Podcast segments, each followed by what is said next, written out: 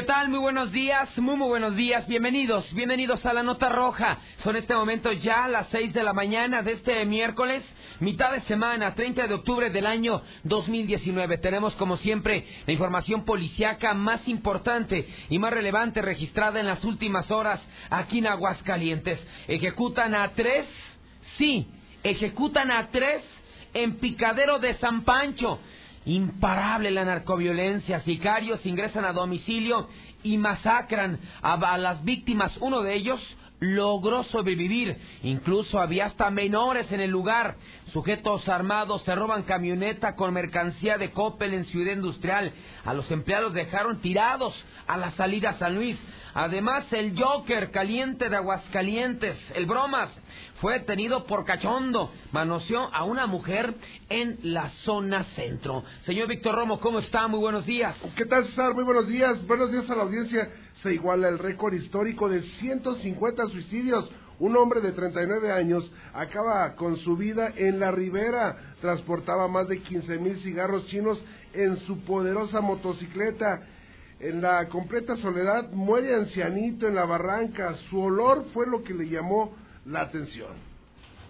Los teléfonos están abiertos a partir de este momento. 916-8618, 994860 y 918-0043. Para que nos marque inmediatamente a partir de este momento a los teléfonos 916-8618, 994860 y 918-0043. También está nuestro WhatsApp de la mexicana, es el 122 5770 122 5770. Ya lo sabe, total libertad de expresión aquí a través de la mexicana. Vamos rápidamente con la temperatura, cómo arrancamos este miércoles. Calientito, ¿eh? Aguas calientes, pero no por el clima, sino por lo que estamos viviendo en cuestión de inseguridad, de narcotráfico. Aquí en Aguascalientes está, está que arde. O sea, la temperatura arrancamos este miércoles 11, 11 grados centígrados la temperatura, la sensación térmica es igual, se mantiene en 11 grados. La temperatura máxima es de 27, será de 27, se espera un día eh, despejado, o sea, soleado, con algunos intervalos nubosos, pero finalmente día de sol, ya al rato sale el calorcito, se presenta el calorcito, sale, sale el solecito, así es que se va a mantener como en otros, en otros días. No hay probabilidades de lluvia aquí en Aguascalientes. Son en este momento las seis con siete minutos y pues hemos hablado de la, de la guerra, de la disputa que se vive aquí en Aguascalientes en cuanto a la plaza, en cuanto la venta de droga, en cuanto a la pelea entre los grupos del narcotráfico que están operando aquí en Aguascalientes.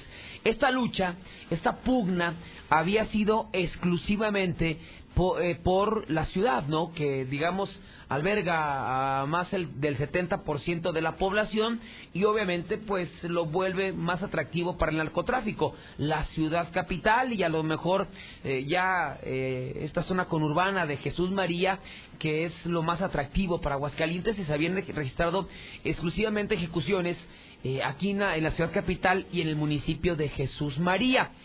Pero decíamos, ¿y el norte del estado? O sea, los municipios del interior, ahí cómo estaba el asunto. Históricamente, no es esto que le voy a comentar no es nuevo ni nada de eso.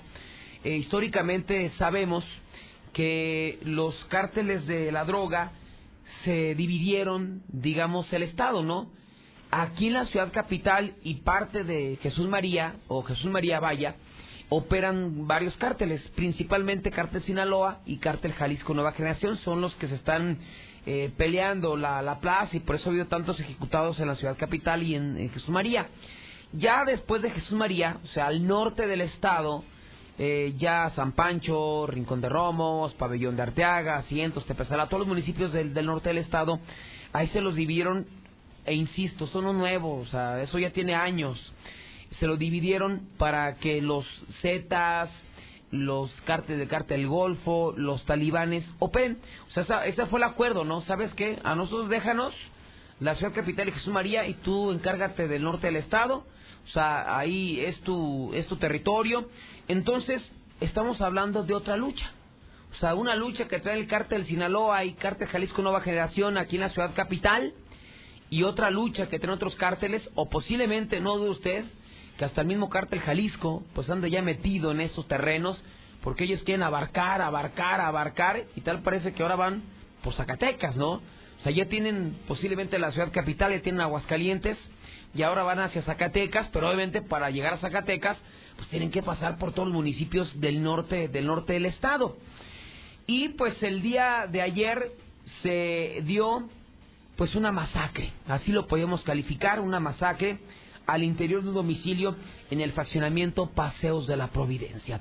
Hace exactamente ocho días se dio un brutal ataque hacia un chofer de Volt y a un ex policía estatal sobre la carretera 45 eh, Norte, ahí frente al Piva. Pues el día de ayer fue escenario, igual en San Pancho, ahora al interior de un domicilio donde había pues niños, donde había mujeres, a pesar de todo ese entorno, pues ahí se dio la masacre de tres personas, uno más que resultó lesionado y que está vivo de milagro. Yo creo que son los sicarios que lo habían matado. Pero también nos habla ya del nivel de violencia que se vive en Aguascalientes, que estos cuates no se van a detener ante absolutamente nada, aunque haya niños, aunque haya mujeres, en teoría gente inocente, digo, los niños son gente inocente, los niños tienen la culpa de lo que han metido sus papás o sus familiares, que han metido en cuestiones de la maña, por supuesto que ellos no tienen la culpa. Pero, pues imagínense el trauma para los pequeños, ¿no? Los conocían como los pollitos, pues ver cómo a tu papá lo masacran y cómo los amigos de tu papá lo masacran. Pero, obviamente, eso tiene una consecuencia. Pues era un picadero, se dedicaban al mundo de las drogas, se dedicaban a tirar droga. Entonces, pues obviamente ese tipo de eh, actividades ilícitas, ese tipo de actividades ilícitas, pues conllevan una consecuencia, conllevan una, una consecuencia. Bueno, ¿qué fue lo que pasó el día de ayer? Primero para que se ubique, ¿dónde está este fraccionamiento Paseos de la Providencia? Usted va por la carretera 45 eh, Norte, va hacia el norte del estado, en sentido de circulación de sur a norte, y pasa a la zona de las cachimbas, pasa a la zona de Margaritas, pasa la bodega de la Conasupo y adelantito, unos kilómetros adelante, si acaso un kilómetro, dos kilómetros, mucho antes de llegar ya a la carretera que te lleva en sí a San Pancho, a mano derecha está la entrada al fraccionamiento Paseos de la Providencia. Eh, un fraccionamiento que ya ha sido escenario eh, de balaceras, de, de ejecutados, o sea, no es nuevo. Eh, la presencia del narco, la presencia de traviesos ahí en este fraccionamiento Paseos de la Providencia. Entonces están de llegar a San Pancho a mano derecha, como si fuera saliendo de Aguascalientes. Eh, esto eh, se dio en, las, en la finca marcada con el 204 de la calle San Óscar y San Pablo. Ahí se dieron los hechos.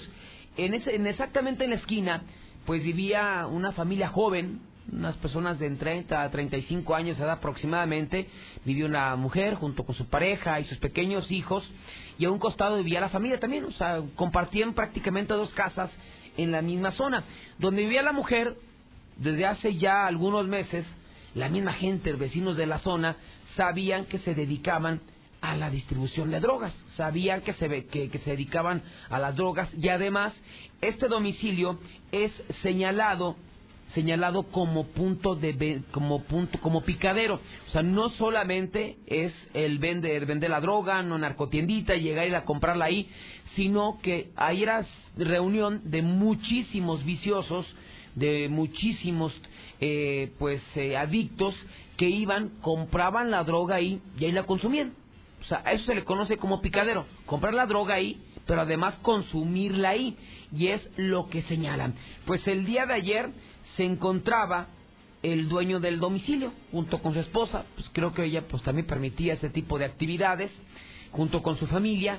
Imagínense el entorno en que vivían los niños y se encontraban además otros tres sujetos, obviamente pues adictos a las drogas, que ahí se estaban drogando. O sea, todo transcurría con normalidad.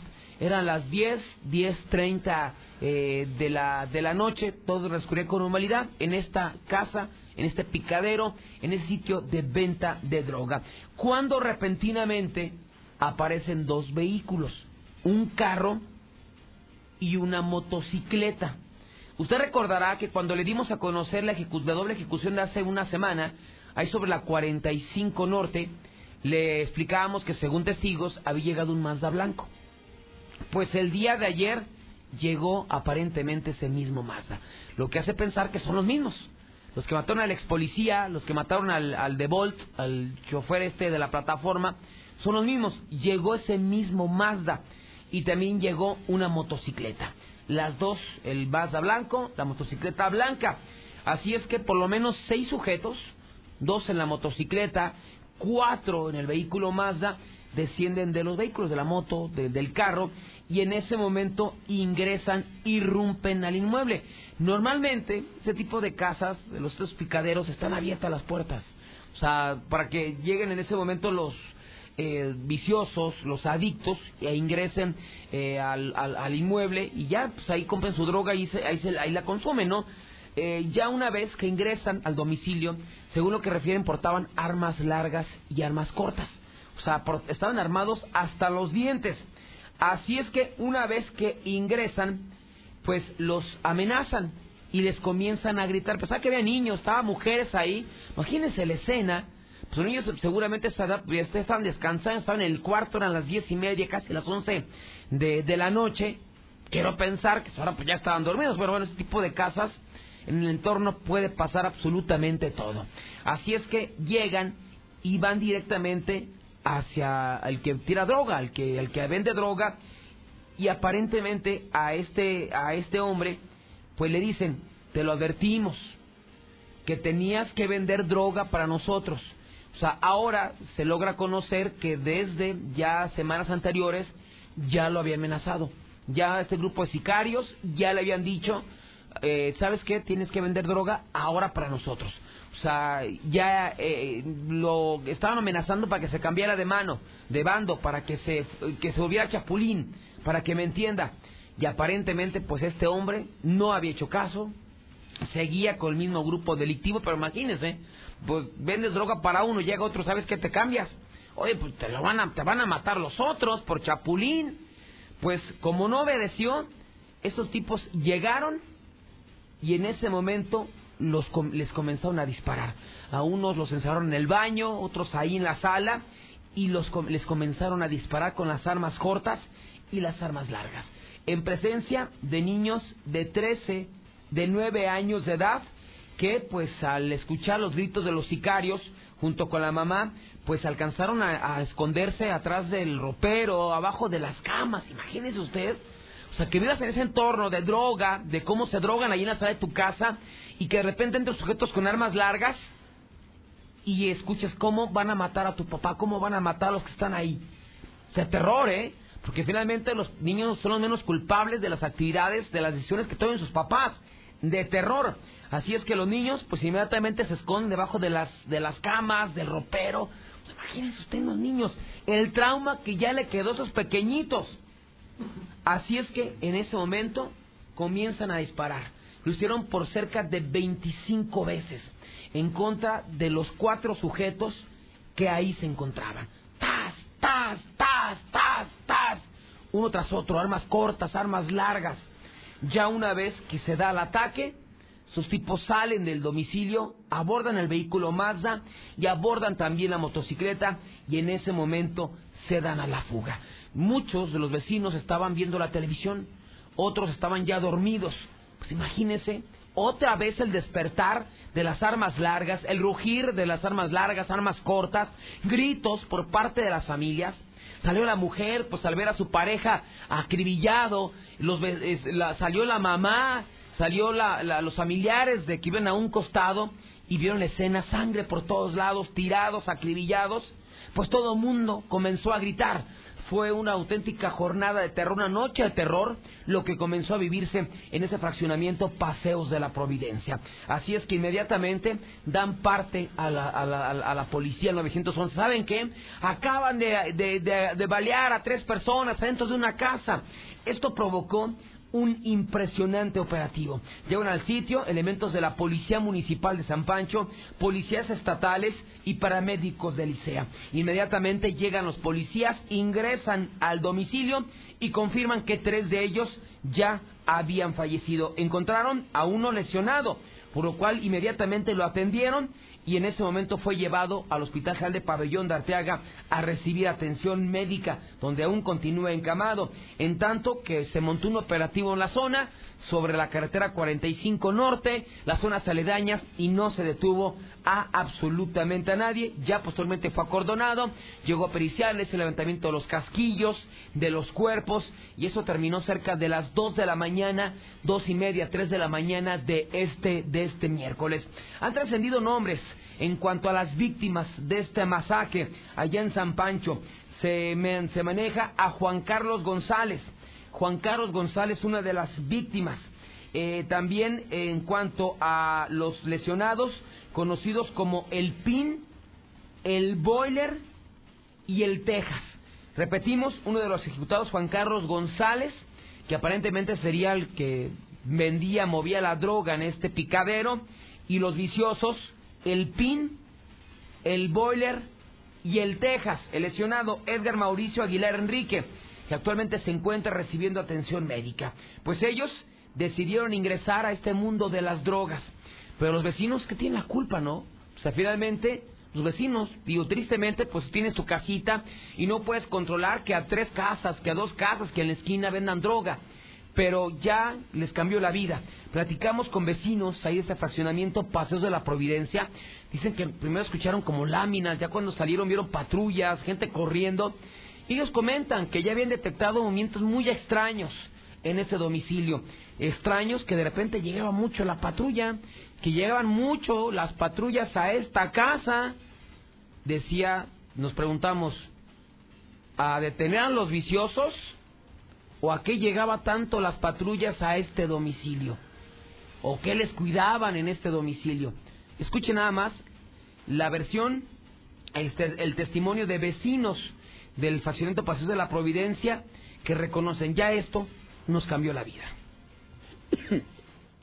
¿Estaban ustedes ya descansando? ¿Están dormidos? Sí, ya estábamos dormidos y este, pues oímos como que unas láminas que se cayeron así muy fuerte y me preguntó mi señora, oye, ¿qué se oyó? Le dije, para mí que fue pues, como unos disparos. Y este, nos no, no, nos levantamos porque estábamos entretenidos viendo la televisión. Hasta que uno de mis hijos este, vino al cuarto y, y dijo, oye, papá, llegó la patrulla. Y nos asomamos y pues ya vimos todo, ya, pues ya había pasado todo, ya, ya se los habían llevado a los heridos y de hecho ya había pasado todo y nosotros ya no, ya no vimos nada. Y viven a unos cuantos metros. Oiga, entonces eran, ¿cuánto, cuánto tiempo duró este periodo de, las láminas sin pensar que eran balazos? No, segundos.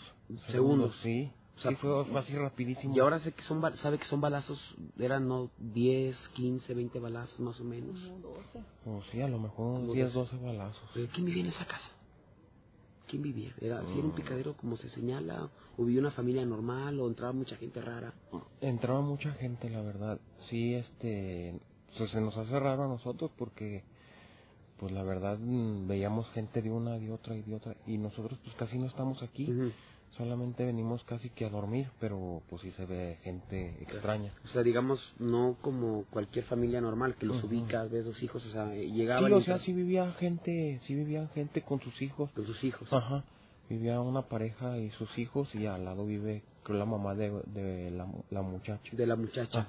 Este, ¿quiénes son, quiénes son los que mataron? ¿Sí los, no, la verdad yo no No saben, ¿son jóvenes los que se reunían ahí? Pues creo sí estaban jóvenes.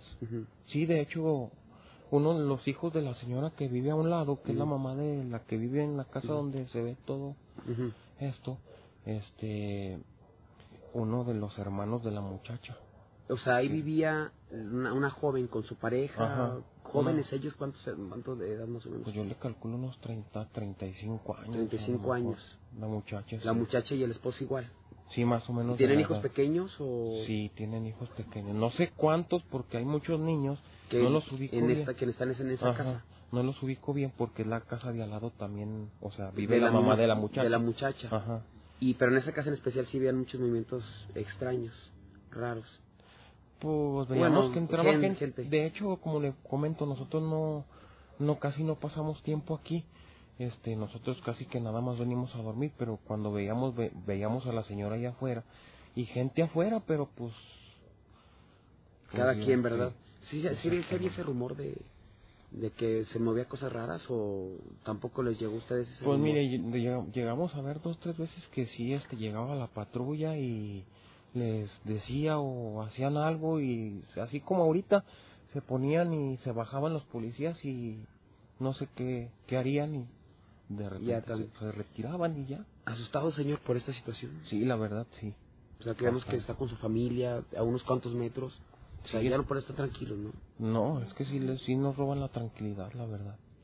Sí está, sí No, está... porque tenemos hijos chiquitos y pues somos vecinos y yo creo que por nuestros niños, más que nada que, que la mayoría de aquí son jóvenes o niños que pues ahora ya no va a estar uno seguro de, de dejarlos salir o de que de llegar con la con la tranquilidad de que siempre llegábamos y pues de estar nosotros viendo la televisión de repente que pase todo esto pues no es no es normal O sea, sí les cambia la vida, aunque ustedes no son afectados directamente, o directamente, bueno, directamente está cerca, pues sí Sí. les cambia la vida, ¿no? Pues sí, yo creo que a todos los vecinos nos roba la tranquilidad porque pues tenemos años de, de vivir aquí y aunque no estamos todo el día, pero en el rato que estamos conocemos a los vecinos que, que están aquí y pues que de repente eh, empezaran con cosas extrañas, así movimientos como dice mi esposo, pues sí es algo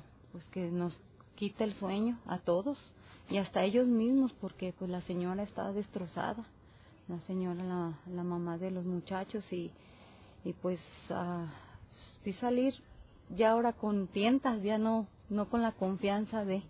Oiga, ¿cuánto tiempo tenían notando esto raro?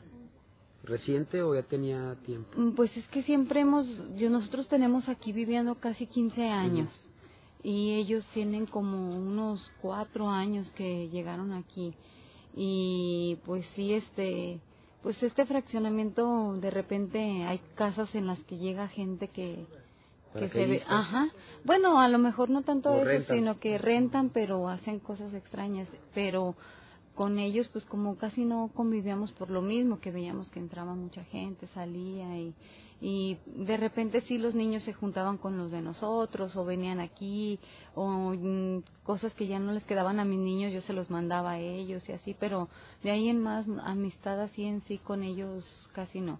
Uno de los muchachos que dicen que falleció nos hacía favor de deshiervarnos nuestra casa y eso, pero nunca tuvimos ningún problema con él, ni que él se metiera o, o lo viéramos en, en malos pasos, no, para que también decir algo que... ¿Apodos o nombres de los, La verdad no, yo no... de los tres no? No, yo, yo los identifico más por los pollitos, por los niños, porque al niño le dicen, que, le dicen que el pollito, y siempre que el, ve con la mamá del pollo, ve con la abuelita del pollo, dale esto a la abuelita del pollo, por el niño, pero no, la verdad de nombres y eso no, no los ¿Y edades más o menos? Mm, ¿30 menos? Pues sí, más o menos entre 20 y 30 años, porque no más viejos no. No, para qué. Muy bien, les agradezco mucho, gracias. pues, Pues ahí están las palabras de vecinos de la zona Vea. O sea, y, mm, a mí dos cosas que me llaman la atención. Bueno, dentro de lo que comentaron, la verdad, la, la- la gente es muy educada y la forma de expresarse, preocupados. Primero, dicen que llegaban policías a esa casa. Dicen, más llegan, veíamos que llegaban policías, de- estaban un ratito y se retiraban. Cuando estaba perfectamente ubicada que era una narcocasa. Y esto tendrán que investigar las autoridades, ¿eh? la misma policía estatal. O sea, ¿por qué los vecinos... Ustedes, y ahí está el audio, está la entrevista que decían, llegaban muchas patrullas a esta casa. Y lo segundo, que también dicen ellos, ya nos robaron la tranquilidad.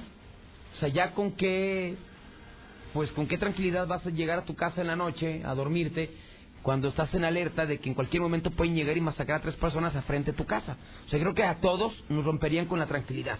Ya confirmadas las identidades. Juan Carlos, de 31 años, que era el que vivía ahí, el que tiraba droga, conocido como El Pica. El Pica, que lo hacía aparentemente con, junto con su pareja, Yurima, que eran lo que decían los, los entrevistados, que era una, una mujer que vivía con su pareja, era el Pica y Yurima eran como los tiradores de droga. Y ahí estaban los que son aparentemente los viciosos, Luis Felipe de 20 años, alias El Pin, Cristian de Jesús, alias eh, de, eh, de, de 30 años, alias El Boiler, y otro más que se encontraban ahí en, en este sitio y pues el objetivo era principalmente el pica, que era el que vendía droga y aparentemente los informes, Víctor, que se tienen es que estos, por ejemplo, eh, pues eran trabajadores del cártel de Sinaloa. O sea, digo, en teoría, allá no se metía el cártel de Sinaloa, pero pues también ya vemos que se extendió hasta San Pancho. Entonces, ¿quién sería? ¿El cártel Jalisco Nueva Generación? Porque dicen que los del cártel Jalisco fueron los que ejecutaron al ex policía y al chofer de Volt. Digo, se dicen tantas cosas, pero esos cuates, los vecinos los tenían ubicados. Y por lo que vemos, las autoridades también los tenían ubicados perfectamente, pues llegaban a visitarlos. Claro, César, sí, no, bueno, imagínense nada más usted con la tranquilidad que está y, y fíjese, a salir eh, sus niños a jugar a, pues a la calle, aparentemente todo tranquilo, que de repente le lleguen y pues valen a uno, eh, a un vecino de usted, sí está algo complicado.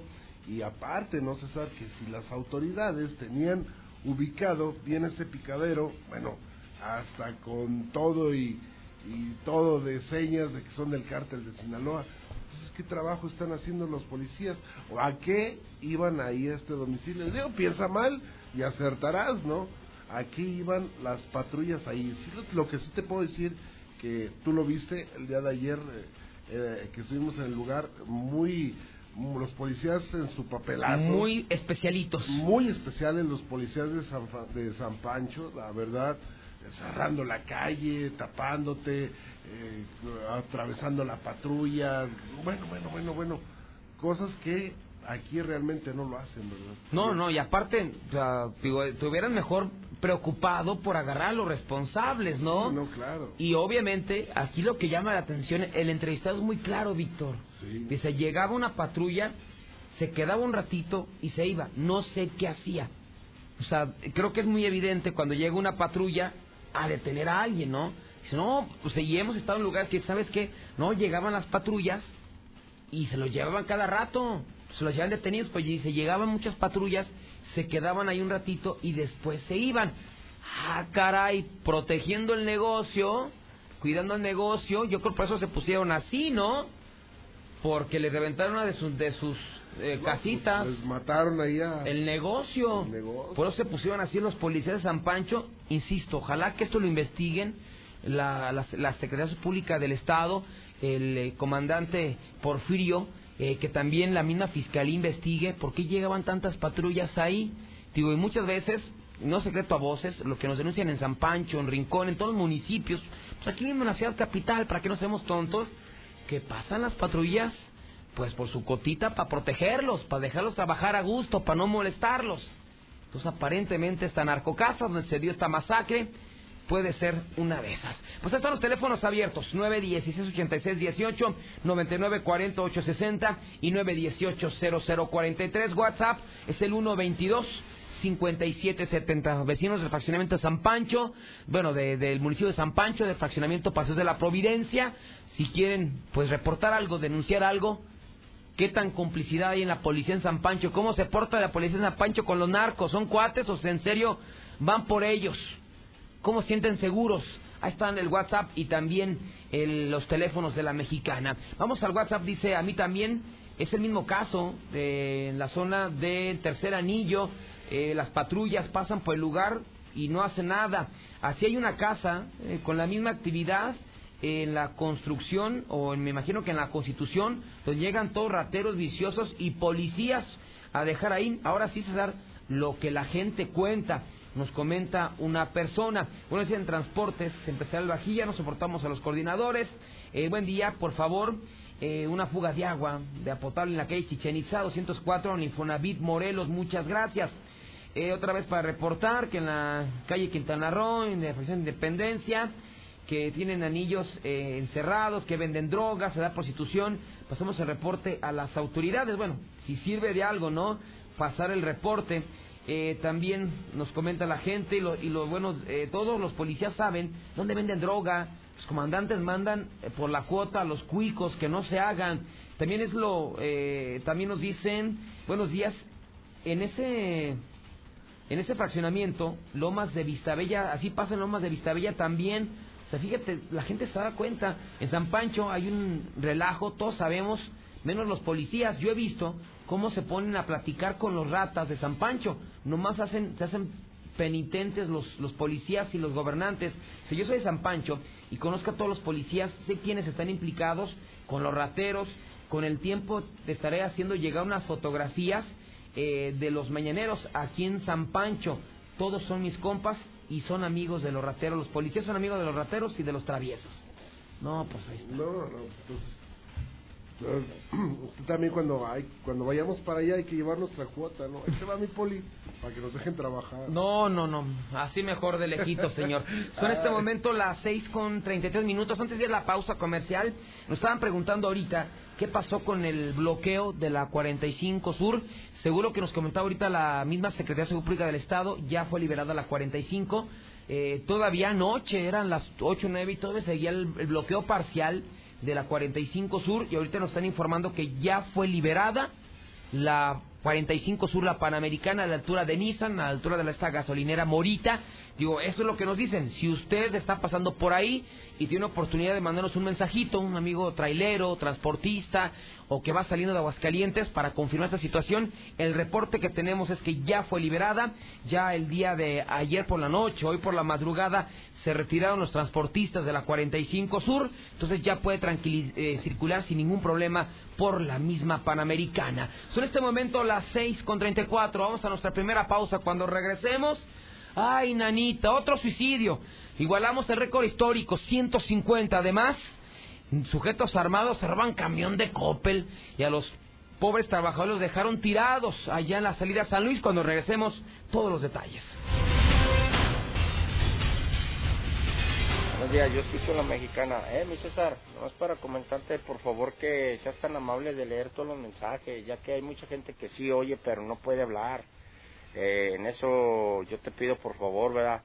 Y también, pues, así también te pido que, pues, nos echen la mano con la policía para que haya más vigilancia en el ojo de agua, ya que, pues, no hay vigilancia ni nada y, pues, la verdad sí queremos vigilancia en el ojo de agua por la noche y por la madrugada, es lo que más importa. Gracias y que tengas bonito día. Pero están peor en Sinaloa. César, buenos días. Yo aquí soy vecino de Pasos de la Providencia. Y fíjate que, por ejemplo, sí hay mucha venta de chingadera. Y, pero los policías, ellos felices, dormidos a la orilla del fraccionamiento, allá donde está la planta de tratamiento. Y, por ejemplo, se hacen pendejos. Ellos claramente saben quién vende. Qué casualidad que nunca se dan cuenta. Más en breve. La nota roja.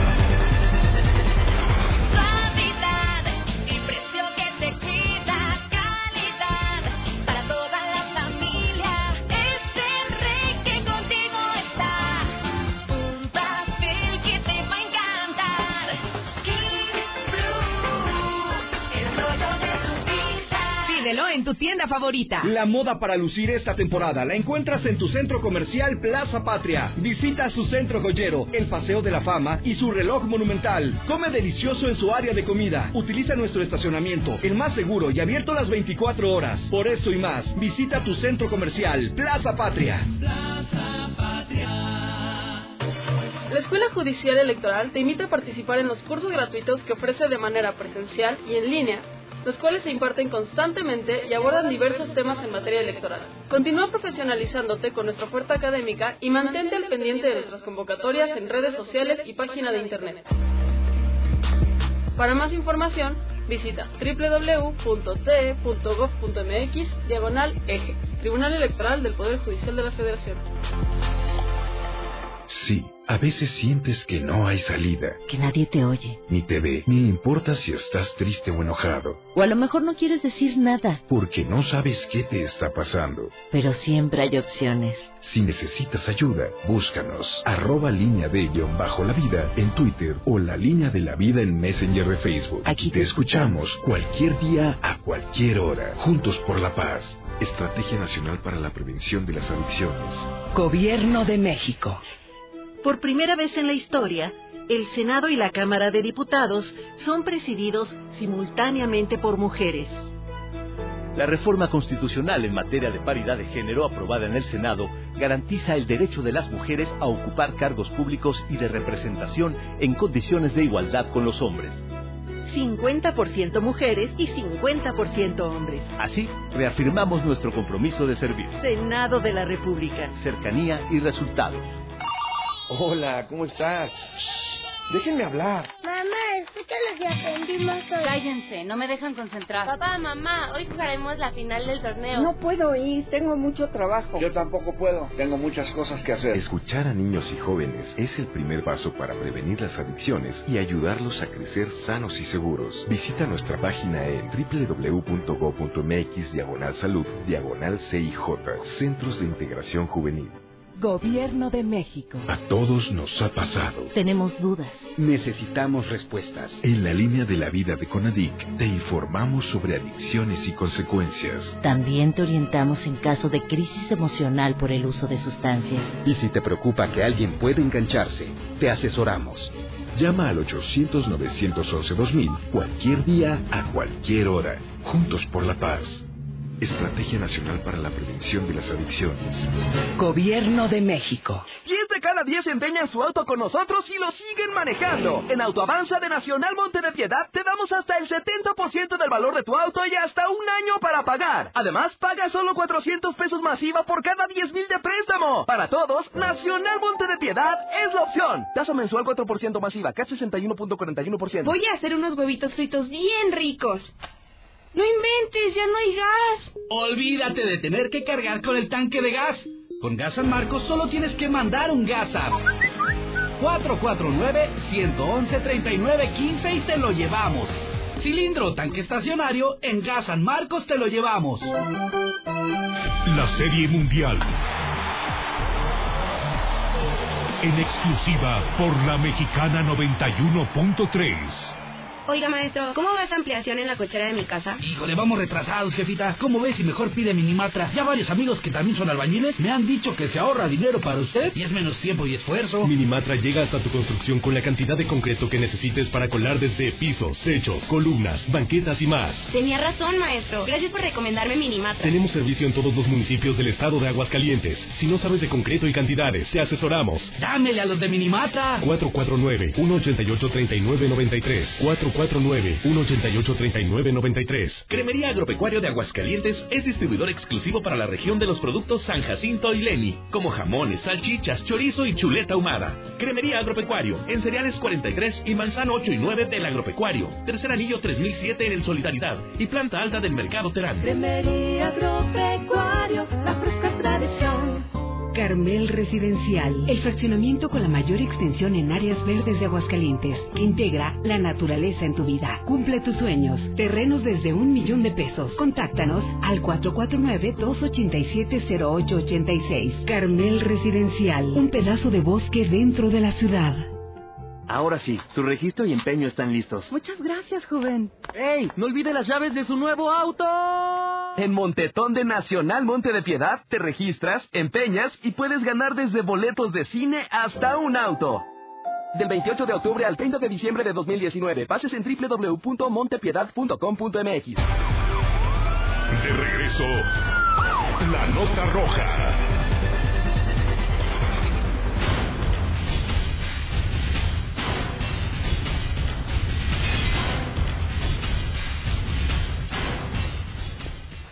En Vistas del Sur, cuatro semanas sin agua. ¿Cuántos más, Veolia? Ya se liberó, mi César.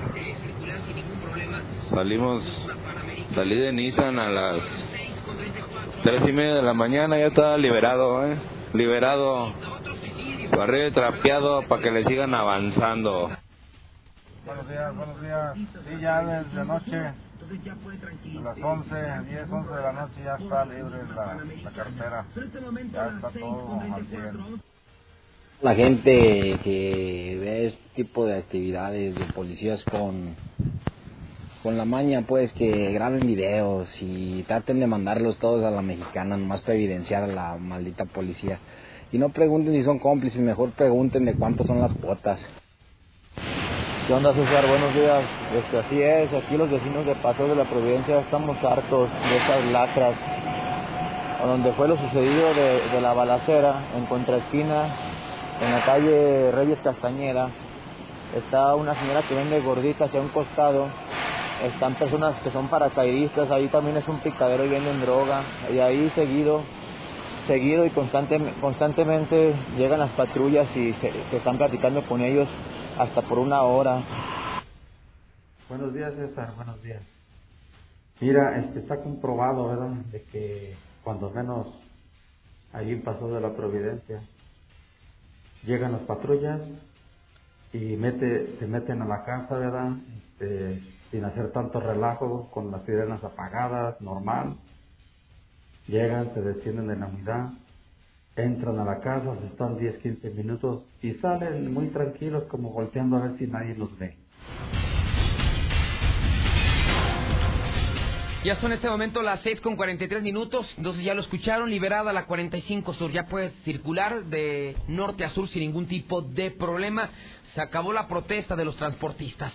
Y nos vamos ahora también de mal en peor, Víctor, igualamos el récord histórico. Así es, César, lo igualamos a 150 suicidios en lo que va ya de este año, ya igualamos el histórico que era del 2017 de 150 eh, casos en la entidad, ya pues obviamente en el 2018 fueron 145, pues ya los pasamos, ya estamos igualando el del año 2017 y la situación aquí en Aguascalientes es preocupante porque bueno pues todavía falta el mes de noviembre, falta el mes de diciembre donde pues la mayoría de la gente cae eh, más en depresión, son fechas pues, que te llega la depresión. Y bueno pues imagínense en cuánto vamos a terminar. Simplemente en este mes de octubre se dieron 14 casos así nada más en un solo mes. El día de ayer los hechos se registraron alrededor de las 7 con 18 minutos cuando pues ah, pedían los servicios de emergencia en el fraccionamiento La Ribera. Una, una señora, pues una mujer, ella identificada como María, al dormir en su domicilio, en su casa, con su marido, al despertar, pues ya no lo encontró y eso fue lo que realmente le llamó la atención. Dice, bueno, pues ¿a dónde habrá ido mi esposo tan temprano? Pues nunca se despierta así, a las 7 de la mañana, imagínense, pues, aquí lo tengo a un lado conmigo en la cama y no lo encontré. Ella le llama mucho la atención esta situación y se levanta pues a buscarlo porque le empezó a gritar y no le contestaba, le gritaba, Cristian, Cristian, ¿dónde estás, Cristian? Obviamente, pues ya se estaban dando los hechos de lamentables y bueno, Cristian nunca contestó. Así es que, pues esta mujer le llama esa la, atención, se levanta de su cama y pues empieza a recorrer la casa, ingresa al baño y bueno, pues no lo, no, no lo ve y se le hizo extraño ver la puerta del patio trasera pues abierta. Así es que pues en cuanto salió ya lo vio ahí suspendido. Dio parte a los servicios de emergencia. Ella trató de pues de bajarlo, ya estaba muy pasado, ya estaba muy rígido y bueno, pues ya no se pudo, no lo pudo ella rescatar. Así es que al lugar llegaron eh, paramédicos de, de Licea quienes confirmaron la muerte de este hombre que fue identificado como Cristian Eduardo, de 39 años de edad. La zona pues tuvo que ser acordonada por elementos de la Policía Municipal, hablando de, de la Policía Municipal y de, de ahí de San Francisco de los Romo, para que llegara pues precisamente servicios periciales quienes empezarían pues a realizar el levantamiento correspondiente del cuerpo.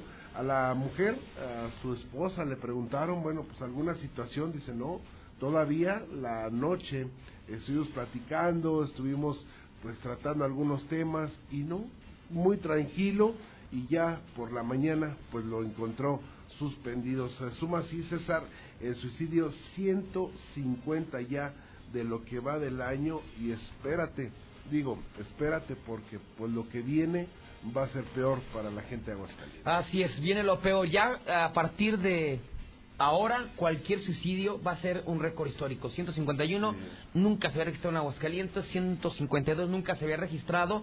Y aquí la pregunta es, bueno, ya, no supimos ni contestar y, y si los especialistas no lo hacen menos nosotros, ¿por qué la gente se mata aquí en Aguascalientes? Pero la pregunta ahora es hasta hasta dónde vamos a llegar en, en cuanto al número de suicidios. Pero también la delincuencia está desatada porque el día de ayer se robaron un camión de Coppel y ya no es la primera ocasión que le pegan a, a esta empresa. Ya van por lo menos en el último año o dos años tres camiones que se roban, como que es muy atractivo, ya le agarraron la medida y además otro otro punto importante, o sea, lo que se roban es de miles o hasta millones de pesos, ¿eh?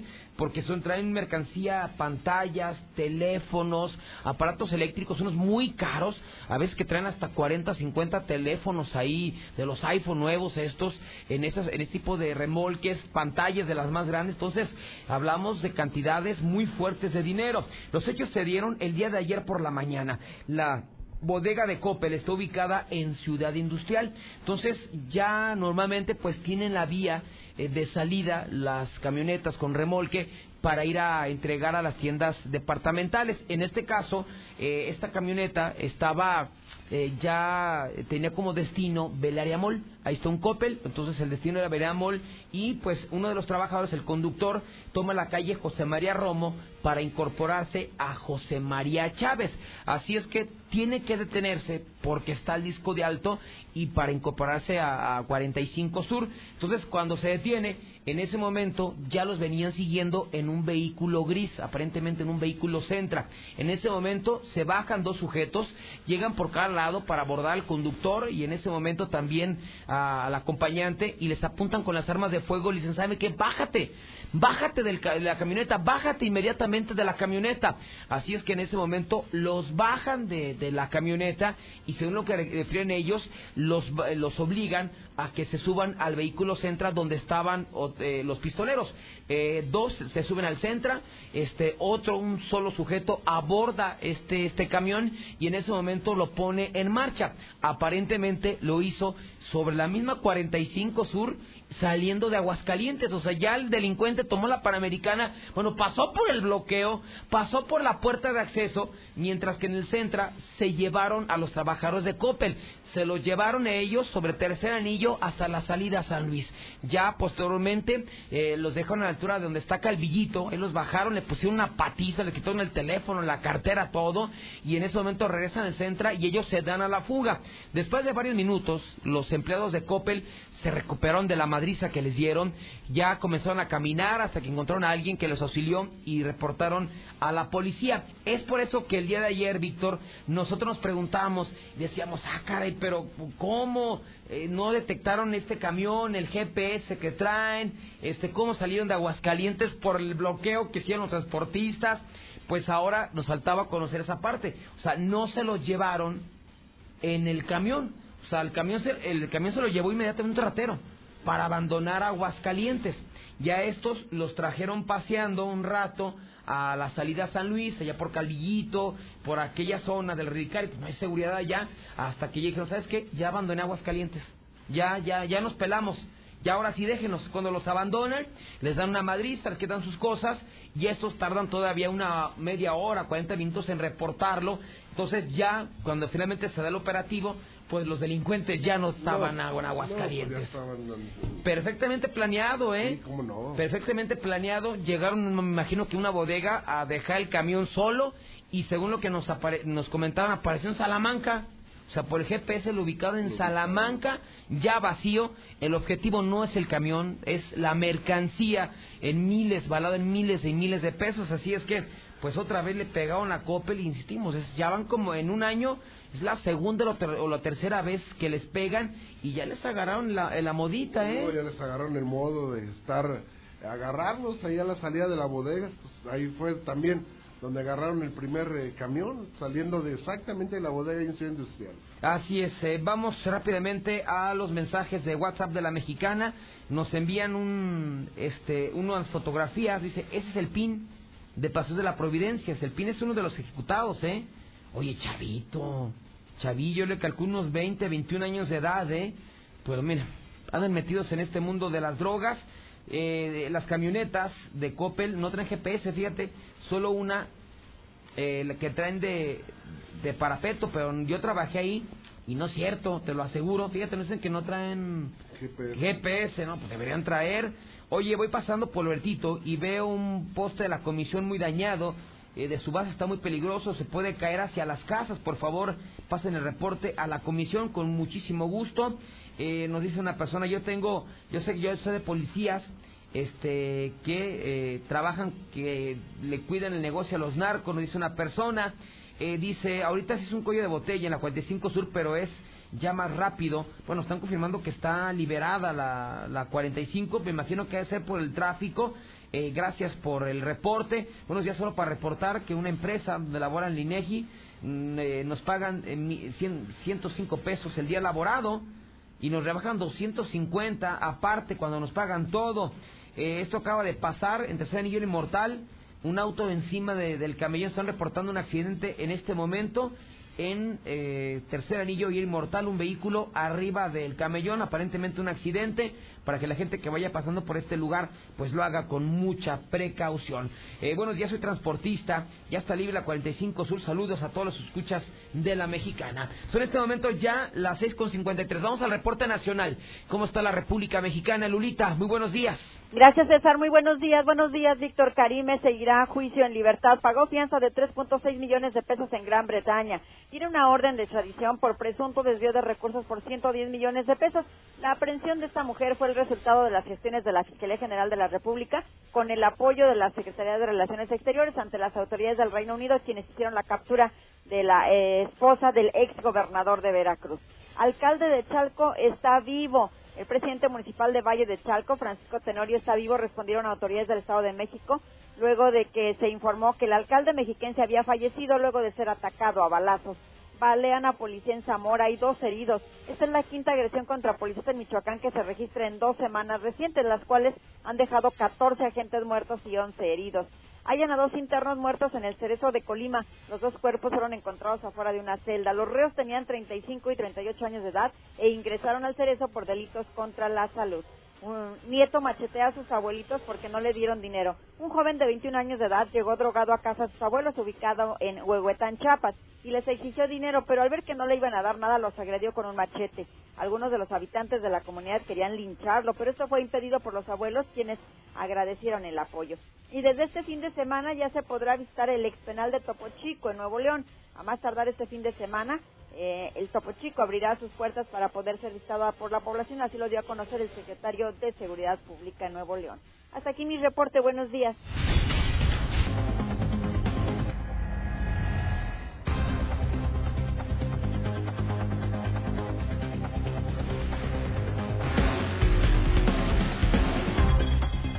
Siete de la mañana en punto, en Aguascalientes Capital. Soy Lucero Álvarez y les saludo con muchísimo gusto en ausencia de José Luis Morales. Hoy que, por cierto, además estamos muy contentos en Radio Universal, en todo este equipo de trabajo por lo que el día de ayer don Agustín Morales Padilla recibiera, el presidente y fundador del periódico Hidrocálido y también presidente y fundador de Radio Universal, este premio que recibió el día de ayer, esta distinción en Campo Marte, en la Ciudad de México.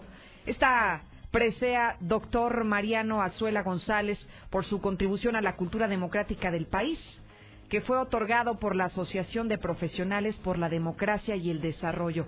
Hoy viene más amplia la información que le estoy compartiendo a través del hidrocálido, donde explica esta distinción y además aparece una fotografía con don Agustín Morales recibiendo esta presea o teniéndola en sus manos. Nos sentimos muy orgullosos y a nombre de todo este equipo de Radio Universal le externamos no solamente nuestra felicitación, nuestro respeto y por supuesto el cariño a quien hoy preside esta empresa en donde, en donde todos trabajamos. Y bueno, yéndonos a temas de los que hoy estaremos tratando, vaya jornada la que vamos a platicar en materia policíaca para no perder la costumbre en materia de seguridad pública. Después de las buenas noticias, parece que la violencia y las ejecuciones siguen sin control en Aguascalientes. Los sicarios hoy siguen haciendo de las suyas y por lo tanto vamos a entrar en materia, mi querido César, pues ayer volvió a ocurrir lo que había pasado en las últimas ocasiones, ¿no? Las ejecuciones durante la noche, los eventos de seguridad nocturnos, que es lo que estábamos viendo ya prácticamente en las últimas semanas. Así es, Lucero, gracias. eh, muy buenos días. Y ayer comentamos un intento de ejecución a las 10.30 de la noche. Ayer el fraccionamiento Circunvalación Norte y ahora fue igual, 10.30, 11 de la noche, allá en la zona de San Francisco Los Romo. Eh, eh, hablábamos de que la zona y la disputa por parte de aquí en la plaza estaba en la ciudad capital, pero tal parece que esta disputa se ha extendido ya también a los municipios del interior. La semana pasada fue en 45 y el Piba, y ahora es en San Pancho, otra vez escenario de una masacre en un picadero, personas dedicadas a la distribución de drogas, donde aparentemente al no cambiarse de bando, al no cambiarse de cártel, pues fueron ejecutadas de una manera cruel frente a su familia, frente a niños, en una escena, pues yo creo que muy lamentable de este Aguascalientes triste y que se ha vuelto pues prácticamente una zona muy peligrosa. Oye, César, a mí lo que más me preocupa, primero, bueno, estamos hablando, sin menospreciar los hechos, de sicarios que ejecutan a tres sujetos, pero ¿en qué escenario se está dando? Frente, podríamos decir, tal vez su esposa, su pareja, sus hijos, en un domicilio que, bueno, si bien no era un hogar como tal, o al menos no un hogar en el que estamos acostumbrados a vivir, pues era un sitio donde estaba ahí la familia y a pesar de que estaba la familia y a pesar de que a pesar de que había niños, a pesar de que había mujeres en el lugar, eso no les impidió hacer lo que tenían planeado, que era ejecutar a las personas que se encontraban allá adentro. Y eso me parece que es lo que más nos debería alarmar. Si no te detienes por los niños, si no te detienes por las mujeres, entonces ¿quién carajos te detiene, César? Así es, digo, finalmente los sicarios están, eh, de- eh, ya tienen objetivo claro y no se van a detener. La semana pasada fue un chofer de Volt inocente que perdió la vida. El objetivo era el ex policía, pero también a él se lo llevaron en la agresión y ahora, a pesar de que estaban pequeños ahí, no les importó, los masacraron adentro de la casa. Mira, pero también, digo, finalmente nos habla de que en cualquier momento hay un riesgo. Los vecinos platicábamos ayer y, Sí. y le- les decían, nos cambió la vida ya esto, porque ya no vamos a poder estar tranquilos en nuestra casa. Sabíamos que en ese domicilio pasaban cosas muy extrañas, que se va la venta de droga, pero imagínate llegar a tu casa ya con el miedo y con la zozobra de que en cualquier momento pueda una balacera enfrente de tu domicilio, que a lo mejor tú estés llegando a tu casa, que a lo mejor es- estés, estés estacionando tu, tu vehículo, que tu niño está fuera jugando en la calle. Qué peligroso, ¿Cómo ¿eh? te cambia la vida cuando tú a lo mejor ni directamente estás relacionado con ese mundo de las drogas, ¿no? Y es que como que todo mundo creeríamos, o la lógica común nos indica que, bueno, cuando hablamos de mujeres o cuando hablamos de niños, como que de alguna manera son o somos intocables quienes nos encontramos en ese grupo.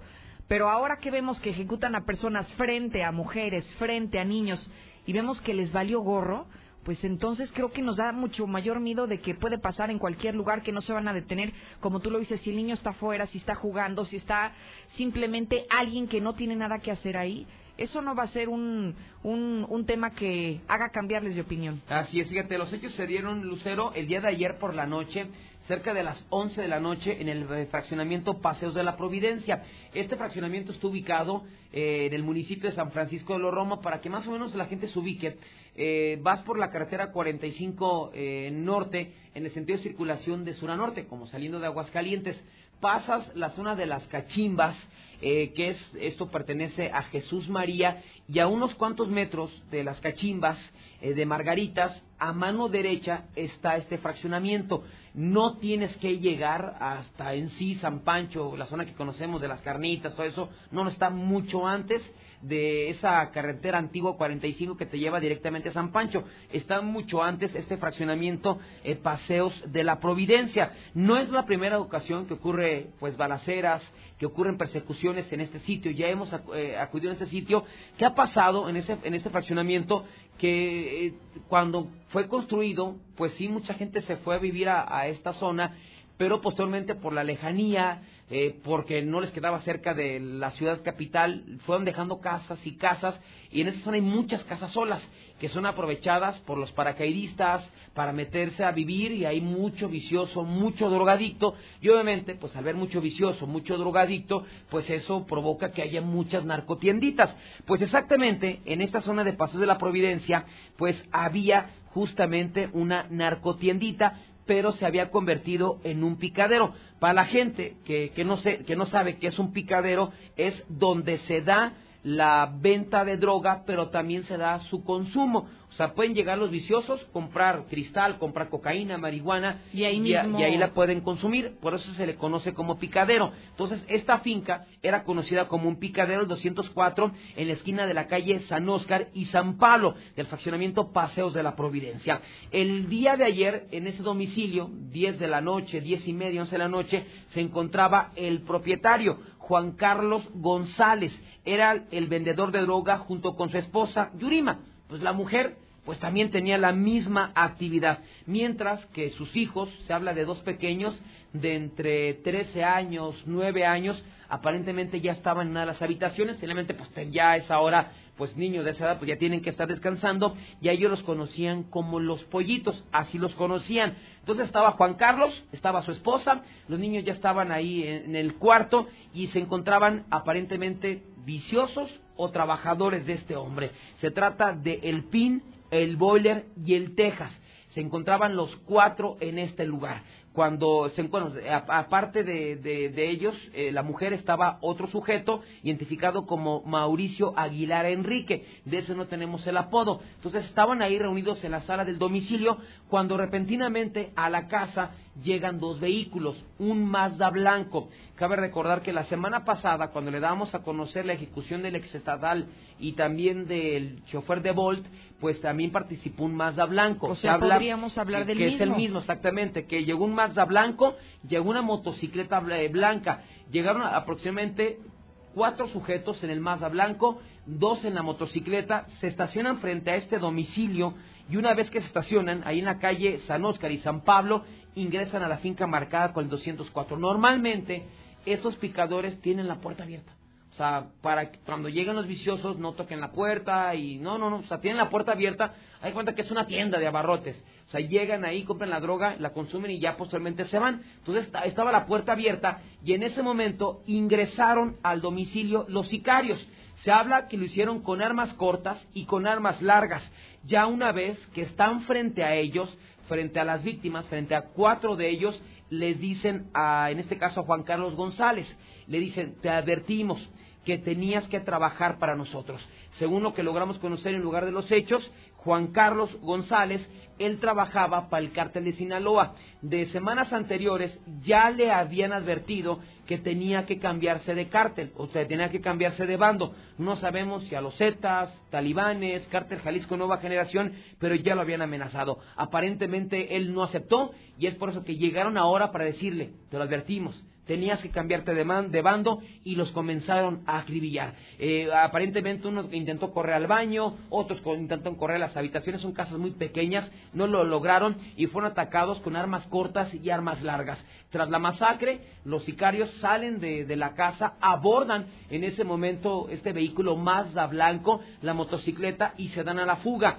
A un costado de la casa vive la familia, vive pues eh, la mamá, eh, viven los hermanos, entonces todos al escuchar los balazos salieron y vieron cómo la esposa del ejecutado y de los demás comenzó a gritar, los acaban de balear, los atacaron a balazos, entonces dan parte a los cuerpos de emergencia. Esto provocó un impresionante operativo, ser llegaron elementos de la policía de San Pancho, policías estatales y paramédicos de Licea. Al ingresar al domicilio, confirmaron en ese momento que habían perdido la vida Juan Carlos González, que era el objetivo principal, el PIN, el boiler y el Texas. Había un sobreviviente, Mauricio Aguilar Enrique, presentaba varios impactos de bala y él fue llevado a recibir atención médica a Pabellón de Arteaga, que es el testigo, el sobreviviente de este ataque. En cuanto, que, en cuanto a los niños, a los pollitos, como eran conocidos, al escuchar los balazos, según lo que relataban ahí, pues inmediatamente se escondieron debajo de la cama. Imagínense el Ay, entorno no, en el que vivían, el saber que ahí en, en tu casa tu papá vendía droga, tu mamá vendía droga,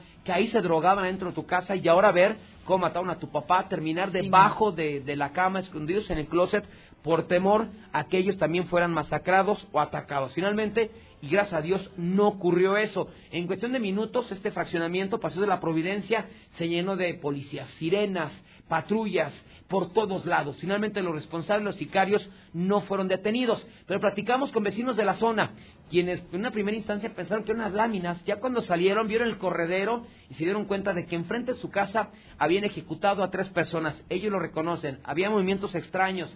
Extrañamente también llegaban muchas patrullas Ah, y se paraban ahí ah, en el domicilio. Dicen no detener, se quedaban ahí, después se retiraban. Entonces, hasta extraño y sospechoso el actuar de la policía de San Pancho en este picadero. Escuchemos lo que dijeron vecinos de este fraccionamiento. ¿Estaban ustedes ya descansando? ¿Están dormidos?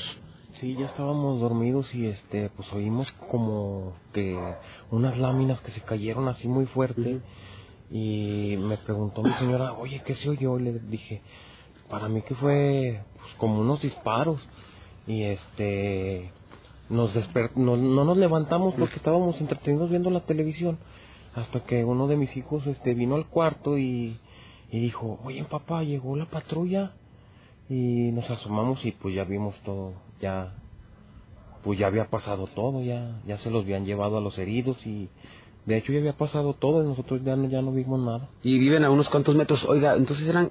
¿Cuánto cuánto tiempo duró este de, de- de las láminas sin pensar que eran balazos? No, segundos. Segundos. sí.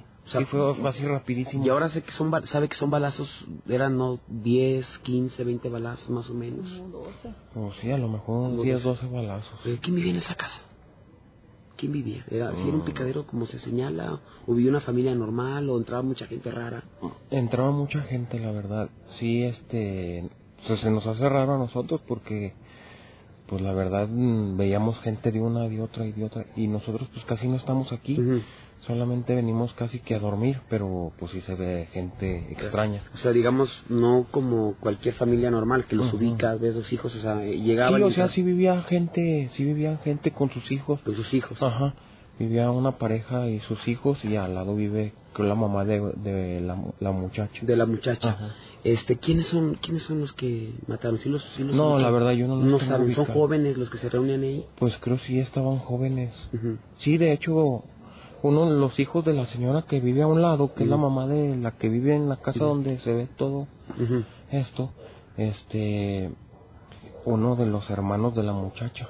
O sea, ahí vivía una, una joven con su pareja. Ajá. Jóvenes No. ellos, ¿cuántos, ¿cuántos de edad más o menos? Pues yo le calculo unos 30, 35 años. 35 a lo mejor. años. La muchacha. La sí. muchacha y el esposo igual.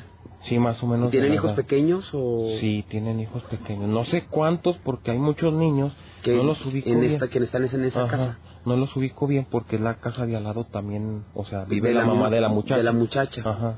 Y pero en esa casa en especial sí veían muchos movimientos extraños, raros. Pues veíamos Bueno, que entraba gen- gente, gente. De hecho, como le comento, nosotros no, no casi no pasamos tiempo aquí. Este, nosotros casi que nada más venimos a dormir, pero cuando veíamos ve- veíamos a la señora allá afuera y gente afuera, pero pues Cada pues, quien. ¿verdad? Sí, sí, sí, sí había ese rumor de, de que se movía cosas raras o tampoco les llegó a ustedes ese Pues rumor? mire, ll- lleg- llegamos a ver dos, tres veces que sí, este, llegaba la patrulla y les decía o hacían algo y así como ahorita se ponían y se bajaban los policías y no sé qué, qué harían y de repente se, se retiraban y ya. ¿Asustado, señor, por esta situación? Sí, la verdad, sí. O sea, que vemos que está con su familia a unos cuantos metros. O sea, ya no estar tranquilos, ¿no? No, es que sí, les- sí nos roban la tranquilidad, la verdad.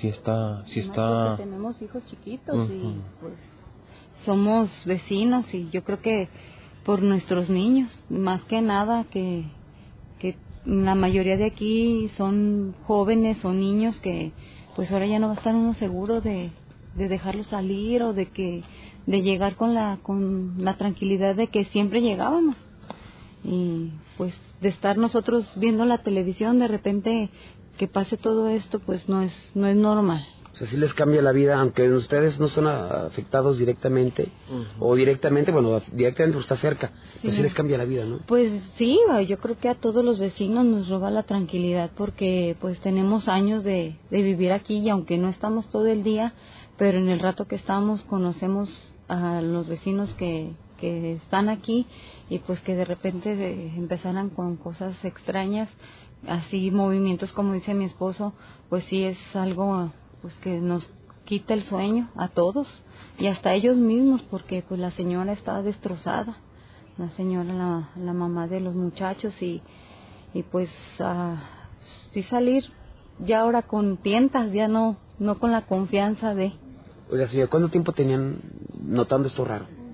¿Reciente o ya tenía tiempo? Mm, Pues es que siempre hemos, yo, nosotros tenemos aquí viviendo casi 15 años y ellos tienen como unos cuatro años que llegaron aquí.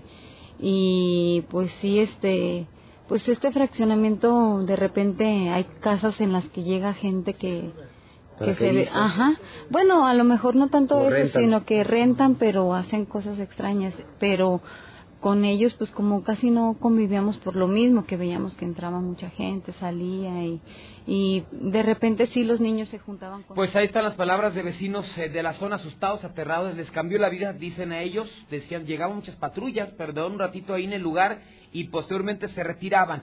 Juan Carlos, 71 años, el pica, el objetivo de los sicarios. Luis Felipe, de 20 años, alias el pin, y Cristian de Jesús, alias el boiler, los ejecutados, hay otro lesionado y hasta el momento pues no hay personas detenidas, así es que sigue la narcoviolencia, el ajuste de cuentas, la disputa por la plaza y pues para lo que ocurrió el día de ayer, pues una masacre en San Pancho.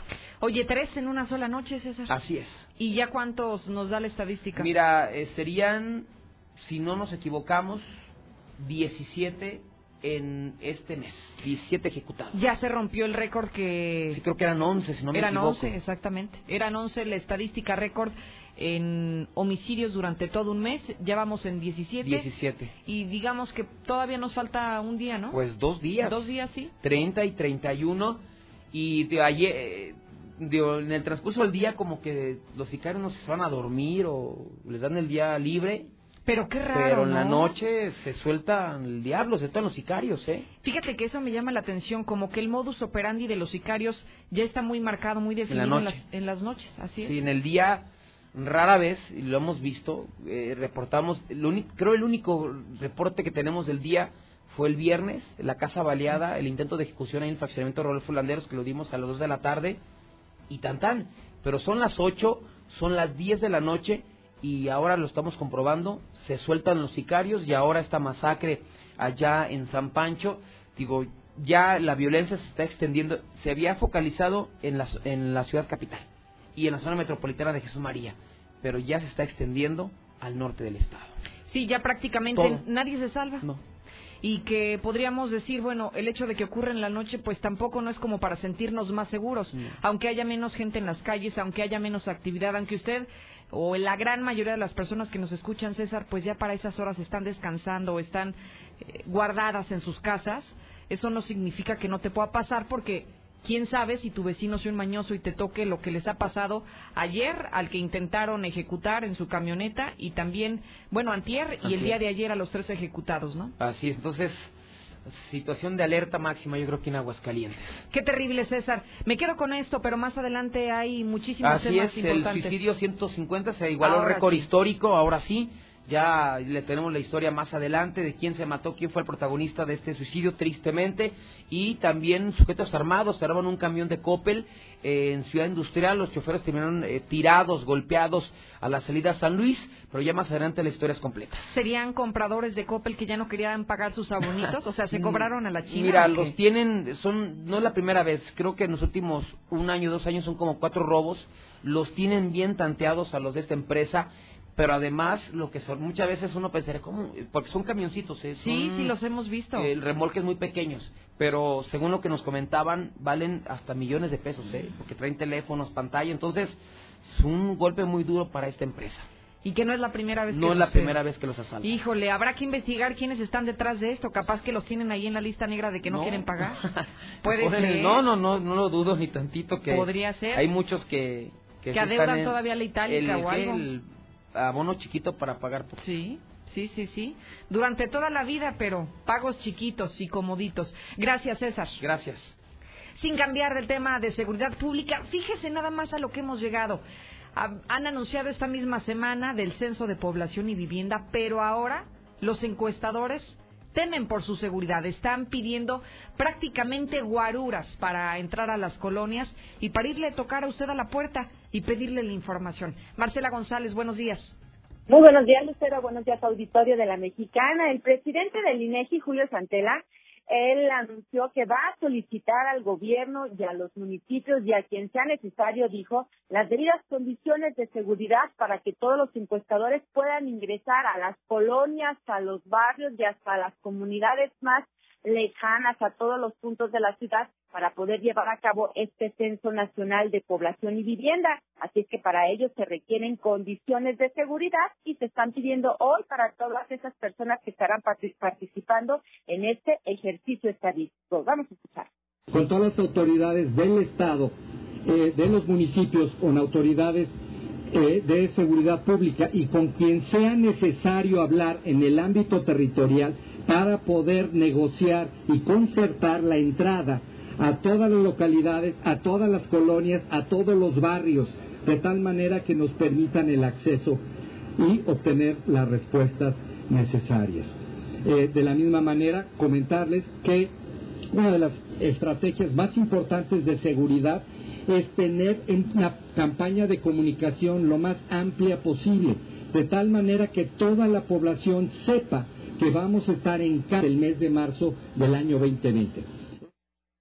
Se pretende que no haya zonas prohibidas donde la gente del INEGI pueda ingresar o no pueda ingresar por condiciones de inseguridad. Es por ello que desde ahora se está se estará haciendo esa petición a las autoridades de esas medidas de seguridad necesarias. Y bueno, pues esto se, se señaló en el marco de la presentación del avión que estará promocionando los censos económicos de población y vivienda y el levantamiento de este ejercicio censal se llevará a cabo del 2 al 27 de marzo. En cuanto a las seguridades que también habrán de requerir los ciudadanos que en su casa estarán recibiendo al personal del INEGI, el presidente de la institución pues señaló que los entrevistadores, para que no se dejen sorprender por alguna otra persona, estarán identificados mediante una credencial con fotografía, uniforme oficial con el logotipo del INEGI y en caso de que pudiera existir alguna duda por parte de los ciudadanos, pues podrán consultar los sitios oficiales del INEGI. Y bueno, pues cabe destacar que finalmente el presidente de la institución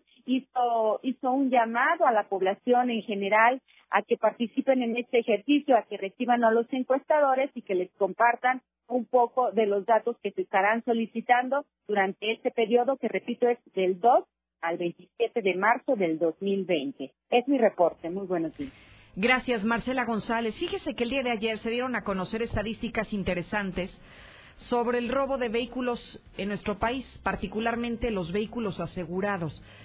Hay muchos temas que se desglosan de esta información, pero hay uno, o hay dos, mejor dicho, que yo quisiera rescatar. El primero, que es una gran noticia para todos nuestros amigos taxistas, o al menos para la gran mayoría, o para los que tienen años y años trabajando detrás de un volante, que los Urus han dejado de ser los vehículos más robados en nuestro país.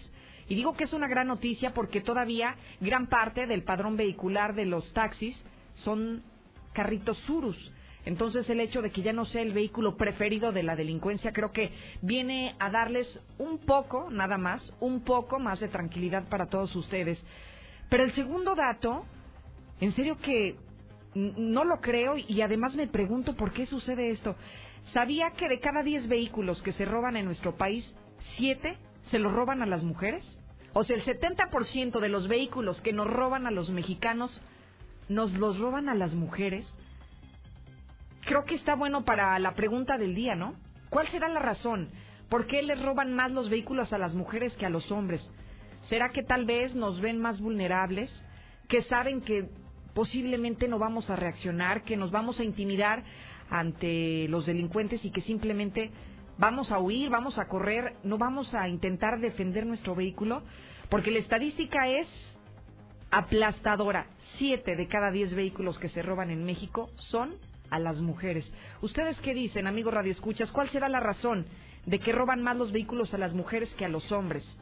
1 22 57 70 se queda esto para la opinión del pueblo, para la pregunta del día a través del WhatsApp de la mexicana. Y me voy al Congreso del Estado. Esta mañana va a comparecer el secretario de Seguridad Pública ante los diputados, nuestros representantes. Eder Guzmán pertenece a la Comisión de Seguridad y será uno de los diputados que tendrá el privilegio de dialogar y de preguntarle algunos temas al secretario de Seguridad. Mi querido Eder Guzmán, buenos días. Muy buenos días, Lucero. Con el gusto de saludarte, como siempre, aquí a la audiencia. Oye, digo que con el privilegio, diputado, porque eso es lo que va a suceder. ¿Por qué a puerta cerrada? ¿Por qué una comparecencia que me parece que hoy es obligado que la ciudadanía conozcamos las estadísticas, que conozcamos la estrategia en materia de seguridad? ¿Por qué los diputados deciden hacerla como para un petit comité para solamente los diputados que integran la comisión y para la ciudadanía simplemente no se le va a permitir que rinda cuentas? Bueno, de hecho te aplaudo el comentario que hiciste, es un privilegio porque definitivamente te quiero comentar, Lucero, que las comparecencias son un circo. Esa es la realidad, lo digo con todo respeto para quienes han comparecido tanto en pleno eh, como quienes lo harán en comisión. Y es un circo porque la mayoría de las preguntas las realiza el grupo parlamentario mayoritario, es decir, el Partido Acción Nacional. La segunda fuerza, que es Morena, nos permiten hacer un par de preguntas, pero la mayoría de las preguntas siempre pues son a modo, ¿no? Siempre son a modo, es para aplaudir el trabajo de quienes han expuesto en materia sobre los temas de interés para Aguascalientes. En este caso nosotros, los de Morena, estuvimos en contra de que Seguridad Pública fuera en comisión, sino que fuera ante el Pleno, porque es necesario que la ciudadanía Claro. sepa qué está ocurriendo en Aguascalientes con el tema de la inseguridad, con el tema de las ejecuciones. Y bueno, pues desafortunadamente la Junta de Coordinación Política no se acordó, no se pudo llegar a un acuerdo y se va a comparecer ante comisión. No así solamente ante la Comisión de Seguridad Pública eh, va a tener acceso quien, quien así decida tener, eh, eh, visitarnos en la comisión, en este caso los diputados, y bueno, nosotros también queríamos que los medios de comunicación estuvieran presentes, porque todos conocemos ya el desastre que existe en Aguascalientes en el tema de seguridad pública, y yo creo que es importante que nos den realmente los números, qué está pasando y qué es lo que vamos a hacer todos como ciudadanos y ellos como autoridades para poder mejorar el tema de la seguridad.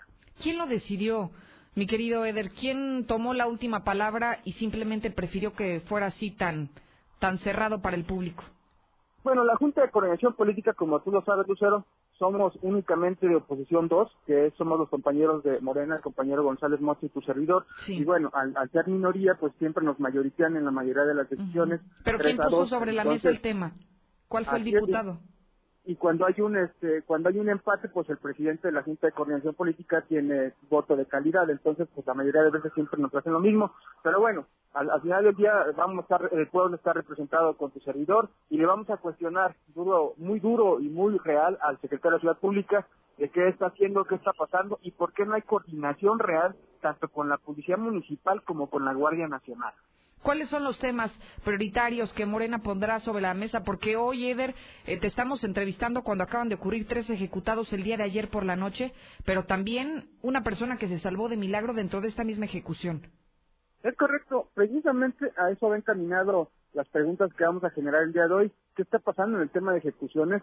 Escuché la semana pasada al secretario general que decía que no estamos como Guanajuato, pero ¿cómo es posible que en un estado con tanta tranquilidad y con tanta paz haya más de 10 ejecuciones en una semana, si me refiero a la semana anterior? ¿Cómo es posible que no se esté actuando en materia de seguridad? ¿Cómo es posible que cuando asesinaron al empresario de San Francisco de los Romo tra- eh, recurrieron y se fueron sobre la carretera que conduce hacia Loreto más de 45 minutos y no los hayan atrapado. O sea, eso va enfocado hacia eso. ¿Qué está pasando con el tema de ejecuciones, el robo a transeúntes y la distribución de drogas? Que lo vuelvo a señalar, nosotros hemos señalado los puntos donde venden estos estupefacientes y la autoridad no ha hecho absolutamente nada.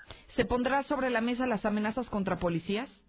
Claro, también lo vamos a, desde luego que lo vamos a hacer el comentario, como sugerencia también vamos a preguntar qué está pasando con las amenazas a los policías, porque bueno, a veces nos quejamos de que la policía no un chama, pero si no hay garantías para que los policías hagan su trabajo, pues cómo queremos que lo hagan, ¿verdad? Hay uno de los temas que yo creo que preocupa en general a la población y es la distracción de los recursos. Hemos visto en las últimas semanas que pierden más tiempo y se distraen más en estas diferencias entre la policía estatal y municipal, en esta guerra de declaraciones, cuando me parece que hay muchísimos temas pendientes por atender y que pareciera que no es prioridad para los secretarios de seguridad. Así es, Lucero. Fíjate que yo he hecho más de tres ocasiones el llamado a ambas corporaciones policíacas a que ya se dejen de politiquerías, a que se dejen de, de rivalidades, que si uno es mejor o que el otro es mejor, y que se pongan de la mano a trabajar y que pongan a la Guardia Nacional a trabajar también, porque yo nada más quisiera hacer un, un, un comentario muy puntual, Lucero. Cuando el presidente de la República le informó a todos los gobernadores de la CONAGO que él iba a tomar la seguridad pública, valga la redundancia, en sus manos, todos alzaron la voz, todos se quejaron, dijeron que no, que para eso estaban las corporaciones policíacas estatales. El presidente se dio y les dio la oportunidad de que llevaran la seguridad pública, los mandos estatales, y hoy resulta que hay mucha sangre en el país y quieren culpar al presidente de una chamba que están dejando de hacer todos los gobernadores, todos, de todos los partidos. Entonces, pues, es increíble que no haya en Aguascalientes, puntualmente, que no haya esa coordinación, tanto municipal como estatal. Yo he dialogado en varias ocasiones con el secretario Porfirio, a quien respeto, le he hecho el llamado respetuoso a que se ponga a trabajar en materia de seguridad de la mano de- de- del secretario de Ciudad Pública Municipal y de esa forma nosotros poder reforzar como gobierno federal con la Guardia Nacional y que no ocurran más hechos ilícitos en Aguascalientes porque es preocupante. Ya no puede uno salir a cierta hora de la noche a caminar porque ya te encontraste un malandro, porque ya te quieren robar el auto, porque ya robaron a la señora, porque ya, ro- ya robaron incluso hasta los chavos que van saliendo de la, sec- la secundaria, de la preparatoria y les quitaron el teléfono. Oye, Eder, quiero terminar con esta pregunta. ¿Qué quieren ocultar? ¿Los diputados son los que quieren ocultar o es el secretario de Seguridad quien quiere ocultar que finalmente se tomó la determinación de hacerlo a puerta cerrada? Mira, yo no puedo hablar por todos mis compañeros, yo te puedo decir que Eder Guzmán no tiene nada que ocultar, así como formule las preguntas, de esa misma manera se las voy a entregar a ustedes para que sepan cuál fue lo que estuvimos cuestionando y también las respuestas, porque es muy importante que la ciudadanía sepa qué está ocurriendo en Aguascalientes. El tema de la comisión, bueno, eso fue, te repito, fue un acuerdo de la Junta de Coordinación Política en el que nos mayoritearon y bueno, pues vamos a ser respetuosos, pero vamos a informar de lo que está ocurriendo, de la comparecencia del secretario y de esa forma, pues bueno, ponernos a trabajar todas y todos en materia de seguridad. Bien. Diputado Eder Guzmán, te agradezco muchísimo estos minutos. No, hombre, como siempre, muchas gracias por el espacio. Al contrario, ya lo escuchó usted, no sé si sirva o valga la pena el hecho de que el día de hoy el secretario de Seguridad Pública vaya a comparecer ante los representantes populares y finalmente le van a preguntar lo que quieren y lo que le pregunten usted y yo simplemente no lo vamos a conocer. Las dudas que usted tiene, lo que usted le quiere cuestionar al secretario de Seguridad, los señalamientos que le quiera hacer por lo que está ocurriendo en Aguascalientes, eso no va a llegar a suceder. Hoy que Aguascalientes se, se encuentra con los semáforos en rojo, con los semáforos en color ámbar de semáforo delictivo, en su gran mayoría, creo que hoy era más que obligado que compareciera ante el público en general y que todos en el Pleno pudiéramos escuchar lo que tendría que decir. Hoy el diputado Eder Guzmán dice va a ser a puerta cerrada, ni los medios de comunicación tendremos acceso, así que seguramente algo extraño hay detrás de todo este asunto. Y sin irme tan alejado de lo que le estoy platicando de de los índices delincuenciales en Aguascalientes, hay que protegernos, ya que ni los diputados, ni el secretario, ni nadie nos quiere compartir de esa información, hay que hacer nosotros lo propio. Mi querido Gustavo Morales, ¿cómo estás? Bien, Lucero, ¿cómo estás? Muy buen día. Con el gusto de recibirte. Gracias por este espacio. Eh, pues sí, la verdad es que si quieren también pueden invitar a mí al Congreso, yo les puedo dar cifras de todo lo que pasa. Hace falta, ¿no? No, que le demos una claro, ayudadita. Por supuesto, lo que pasa es que regularmente te platico que yo voy a lugares en donde ya los robaron. Es- es- sa- ¿Sabes qué tenemos en México? Compras el seguro de, de tu automóvil cuando ya te chocaron. Compras el de gastos médicos cuando esas que tienes la enfermedad y que no te cubre, ¿no? Entonces, ¿de qué te sirve protegerte cuando ya te pasó? Por eso nuestro eslogan que, que utilizamos, te lo dije. Sí. Porque advertimos, eh, esto está, eh, fíjate, yo ya no entiendo de dónde sale tanta rata. La verdad es que no, no, no, no puedo comprender. Porque regularmente te platico algo que me pasa todos los días que me dice, "Oiga, soy la señora de Cumbres que le puso las cámaras ayer. Señora, ayer pusimos como en 15 casas. ¿Cuál de todas? Y pues ya se acumula Claro. esto, ¿no? Eh, es desesperante la situación de las personas. Imagínate nada más, tú pagas impuestos para que para, para proteger para que te protejan las autoridades, ¿no? Y pues resulta que no te protege nadie. Entonces hay que invertirle. Esto esto no te queda para la menor duda que hay que invertirle. Claro. Porque te puede pasar. Hoy sale en el agua es una nota que este digo que, que resalto. Por fin atraparon a un a una asaltante de tiendas de conveniencia y bueno gracias a sus cámaras, ¿no? Entonces es, de esa forma lo puedes denunciar. De otra manera pues nada Y más. que tienes además las pruebas, ¿no? Exacto, es la única forma de probarlo. De otra manera, pues nada más será este, lo- señalado, pero lo van a dejar salir mañana. Ahora no, ahora lo puedes procesar gracias a que tienes un video. Oye, ¿y nos traes un super equipo de cámaras, mi querido Gustavo? Así es, fíjate, traigo este, este equipo, se nos termina, este, se nos termina el, el mes de octubre mañana y se terminará esta promoción. ¿no? A ver, ¿y subir- de qué es? Van a subir de precio. Lo que pasa es que son cámaras muy buenas, cualquiera se puede meter a, a- a internet y ver la marca Meriva Technology, eh, de las tres top en el mundo de, de- de fabricantes de cámaras. Y bueno, este es un kit de cuatro cámaras. Las cámaras son metálicas, las cámaras son para exteriores. Las cámaras son de 2 megapíxeles, este, lo que te permite identificar rostros. Porque, bueno, cámaras hay muchísimas en el mercado que este, con cualquier competidor las encontrarán y verás que ves la silueta de las personas. No sirve de nada ver una silueta, ¿no? Quieres verle la cara a la persona para saber, este, pues contra quién me tengo que defender, a quién tengo que denunciar, Claro. ¿no? Y bueno, una cosa muy buena de las cámaras es que persuaden, o sea, disuaden también al, al- al ladrón para decir... pues, Aquí si- no entro. Si de esta cuadra 10 este, no tienen cámaras y dos sí, pues mejor no me meto a la de las dos, ¿no? Para eso te sirven mucho las cámaras. Porque finalmente lo que quieres no es grabar al ladrón, lo que quieres es que no se metan a tu casa, ¿no? Entonces, bueno, estas se me terminan, la verdad es que será mañana el último día que las tenga en ese precio, que es el ridículo precio de 3.999 pesos con las cuatro cámaras, el. DVR Meriva, pero aparte ya con tu disco duro. ¿El disco duro para qué me sirve? Para poder grabar. Para tenerlo. ¿Cuánto tiempo graba un disco como el que le ponemos a este? El que ya te incluye alrededor de entre tres semanas y un mes. Es lo que te va a durar grabando. Siempre va a grabar, pero luego se sobrescribe. ¿no? Claro. Ya pasaron tres semanas, cuatro semanas de que te robaron, pues yo creo que ya, este, ya que se borre solito, ¿no? Así es. Oye, entonces es una promoción que únicamente tenemos hasta el día de mañana, Ya que mañana es el último día Así del es. mes. Te digo, en cuanto al precio, sí va a subir por lo menos un 10%. Aguantamos el dólar todo el año, sí ha estado subiendo silenciosamente y bueno, esto nos afecta, ¿no? Claro. Eh, entonces te digo, eh, es- es- se termina esta promoción ya el día de mañana. Cuatro mil, tres mil ciento noventa y nueve pesos cuesta esta promoción, porque no cuesta cuatro mil si te damos un chicle de, de cambio como en las tienditas. este y sabes que la tranquilidad está de, de- de dormir a gusto, de dormir, de, salir de, tu estar casa. en paz. Que te viene la feria de las calaveras, seguramente la gente va a salir. Qué desagradable regresar a tu casa y ver que te robaron Claro. que, que, que penetraron tu intimidad. Y entonces, este, digo, la instalación es inmediata. Hoy mismo te estamos instalando tus cámaras. eh, y vienen en un paquete, te digo, es una, es una super promoción, pero sí, lamentablemente ya no aguantaremos el precio, ¿no? Oye, ¿y cómo le pueden hacer quienes estén interesados en, com- en comprar? Solamente es mandar un mensaje, por favor, de WhatsApp al 111-2234. 111-2234. Les mandamos el catálogo de cámaras. ¿Es esta o, la- o- o- u otras cosas? Te recuerdo que tenemos cercos eléctricos al mejor precio. Ahí es muy curioso porque la, la, el- la marca de los cercos es la misma, es Yonusa. O sea, no existe otra marca de cercos. Y curiosamente te las venden este, pues, al doble en otros lugares, ¿no? Claro. Eh, 120 pesos el metro lineal con 5 hilos de cerco.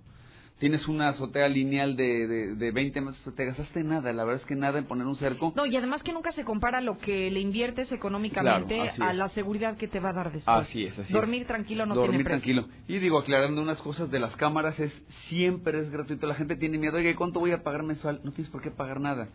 Usted dice paga el equipo y ya. Es gratuito el, el, el, el sitio donde te van a, donde va a estar vigilando tus, tus cámaras. Solamente tú tienes acceso con tus claves a tus cámaras. Ajá. Y, este, digo, nunca volverás a pagar un peso. Te haces propietario de tus cámaras y jamás volverás a, pasar, a, a- a pagar un peso. Y las alarmas, ¿no? A partir de 2.500 pesos, la alarma ya instalada con sensores que te incluye inclusive el monitoreo, Lucero.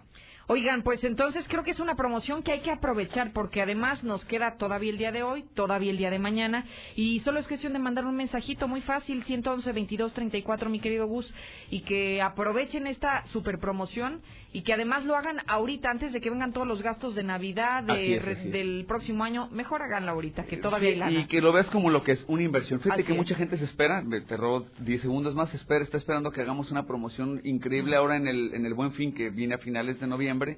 Y la, hemo- la ya hemos es imposible, año, ¿no? Le hemos hecho, ya llevamos dos años regalando nuestro trabajo, ¿no? Las cámaras, porque realmente en ningún lugar vas a encontrar algo que se compare. Nada más le pediría a la gente, por último, es que me manden un mensaje. No puedo contestar llamadas, obviamente, porque me estás entrevistando. Claro. Entonces solamente respondo al WhatsApp porque no hay otra forma de, de mandarte fotografías y de ponerme acuerdo contigo. Y luego se me olvidan las cosas. Me dice, oiga, quedó de instalarme ayer a las 10. Me hubiera, con un mensaje no se me olvida nunca, ¿no? Muy bien, 111 22 34. Así es, Lucero. Mi querido Gus, gusto también en Mil gracias, muchas gracias. Al día. contrario, muy buenos días. Es momento de tener a disposición las líneas telefónicas de la mexicana. ¿Quiere marcar? Es momento de que lo haga y de que exprese su opinión de manera libre a través de nuestros números 916-8618, 9948-60 y 918-0043. Igualmente, mande su nota de voz. El tema que me parece que está causando polémica en nuestro WhatsApp y lo que está descontrolando es este asunto del robo de vehículos. ¿A usted ya le robaron su vehículo? Y peor aún, lo logró recuperar o simplemente se quedó como una víctima más. Voy al teléfono, buenos días. Sí, buenos días, Lucerito. Bienvenido, señor. Sí, mira, nada más es un favorzote. Sí, claro. Eh, si alguien se encontró una placa de moto, eh, número, bueno, con, con la denominación A2MH7, eh, una plaquita chiquita de moto, favor de regresármela, por favor. Mi número es 449-191-5001. Muchas gracias. Al contrario, muchísimas gracias a usted. Línea 2, buenos días. Buenos días, Lucero. Bienvenido, señor, gracias por marcar.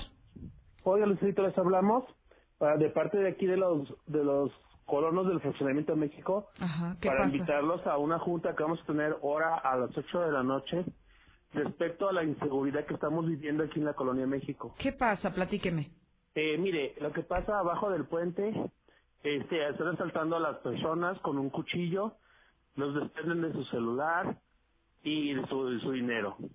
A los niños los agarran, los asaltan, les quitan su dinero y aparte los, los golpean, les dan patadas. Oiga, ¿y la patrulla? ¿Y los policías? Tenemos tenemos tres oficiales aquí que nos hacen el favor de, venir, de venirnos a apoyar con, Con la vigilancia. la, firma de la bitácora. Soy el presidente de Colonos de aquí de México. Y lo que pasa es que, pues mire, sí vienen los oficiales, pero los, los mandan a otro lado, a otro lado, a otro lado, y pues nos dejan inseguros un rato y... Y es cuando pasan... Y es cuando pasa algo. los Fíjense eventos, como, sí. Parece como de adrede, como que saben cuando salen a algún lado, cuando Muy no mal. vienen, cuando los mandan a punto, cuando los mandan a otro lado. Y mientras tanto, pues nos acaban de, mire, en la calle Coahuila, eh, junto donde está el pozo de agua, Ajá. a un señor ya le robaron en un mes, le robaron cuatro veces. No puede ser. Creo que es importante que la autoridad lo considere. En la colonia México es donde está ocurriendo esto. Gracias por su reporte. Línea siguiente, buen día. Buenos días. Sí, buenos días. Oye, disculpa, nada más para reportar acá en Lomas del Sur, acá por la atención de carros. Ajá. Ah, ayer, ayer aventaron a una niña, se colapsa bien mucho el tráfico ahí y ahorita, pues ahorita yo salgo de trabajar de la noche y los llevo a la escuela a mis hijos, ¿verdad? Por lo mismo de que no se atraviesen, pero estaba la, la mochila tirada ahí de la niña, no sé qué pasaría, ¿verdad? Pero los tránsitos pasan por ahí, nomás ven qué pasa la gente y... Y no tra- no apoya para nada. Antes se ponía un tránsito ahí a darles el paso a las personas y pues la verdad sí sí estaba sí estuvo feo ayer. ¿no? Bueno, le agradezco que me lo comparta para poderlo compartir con la autoridad municipal. ¿Teníamos alguien más? Los teléfonos se quedan para usted pendientes, sin embargo, ya le tenemos preparada la tradición de la mexicana, nuestras historias de terror. Antes los invitando a que no solamente se comunique vía telefónica, sino también que lo haga a nuestro centro de mensajes. La historia de hoy la hemos preparado gracias a lo que usted nos ha compartido en las últimas semanas. ¿Dónde sucedió esto? Escuche. ¿A quién saluda? ¿A quién está viendo? Aquí no hay nadie más que yo. La historia que usted escuchará está basada en hechos verdaderos.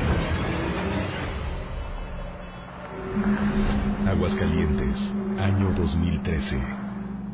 Tras una jornada de trabajo, Luis regresaba esa noche a su casa. Todo transcurría con normalidad, hasta que en un alto en un semáforo, al emparejarse un carro a su costado derecho, el conductor de dicha unidad, de la nada, comenzó a realizar ademanes, como si estuviera saludando a alguien dentro del carro de Luis, en la parte trasera. Disculpa, oye, disculpa. ¿A quién saludas? Pues a la niña. Es tu hija, supongo, ¿no? Me estaba saludando. No vengo con nadie. ¿Qué?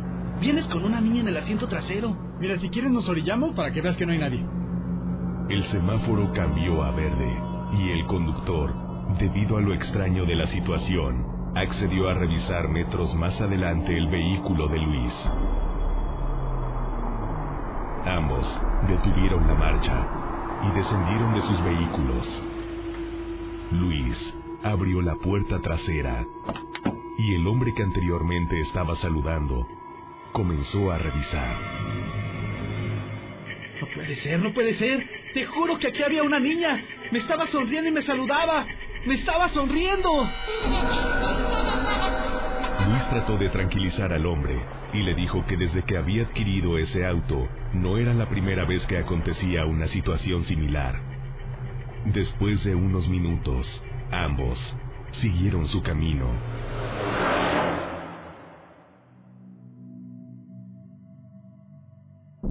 Al siguiente día, Luis, abrumado por las dudas, decidió dirigirse hasta el lote donde había comprado el auto para indagar en su historia y tal vez así encontrar una explicación a los sucesos extraños. Cabe señalar que tenía tiempo de conocer al dueño y se sentía con la confianza de cuestionarlo. Oiga, don Roberto, vengo a que me diga la verdad del carro. ¿Qué pasó con él antes de que fuera mío? Ay, Luis, pues yo no te quería decir, pero bueno. Antes ese carro pertenecía a una familia que lamentablemente tuvo un accidente. Al señor y a la señora pues no les pasó gran cosa, pero su hija, seguramente en un descuido de ellos, se quitó el cinturón de seguridad. En ese momento derraparon fuertemente. Con el movimiento la niña se estrelló la cabeza con la ventanilla que estaba cerrada, rompiéndola. Y junto con el latigazo brusco que hizo su cuello, falleció en ese instante. Iba en el asiento trasero. Luis, al escuchar esto, sintió que se le helaba la sangre. No, no puede ser. No, no, no puede ser. Yo no te quise decir nada, para que no te sugestionaras. Después de conocer este hecho, Luis no dudó en regresarle el carro a don Roberto, quien poco tiempo después se encargó de reacomodarlo con un nuevo propietario. Si has adquirido recientemente un auto y no sabes mucho de su procedencia, en la noche, no olvides ver tu retrovisor. Tal vez te puedas encontrar con la pasajera. Radio Universal, viviendo el Día de Muertos. Mi INE está hecha de participación. Somos millones de personas.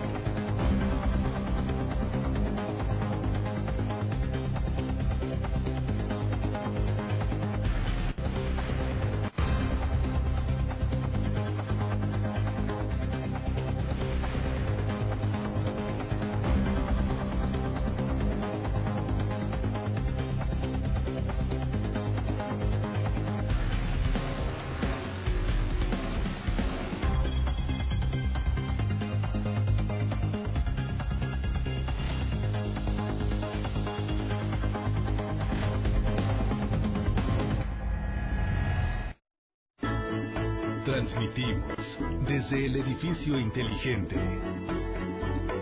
Somos Radio Universal, Aguascalientes.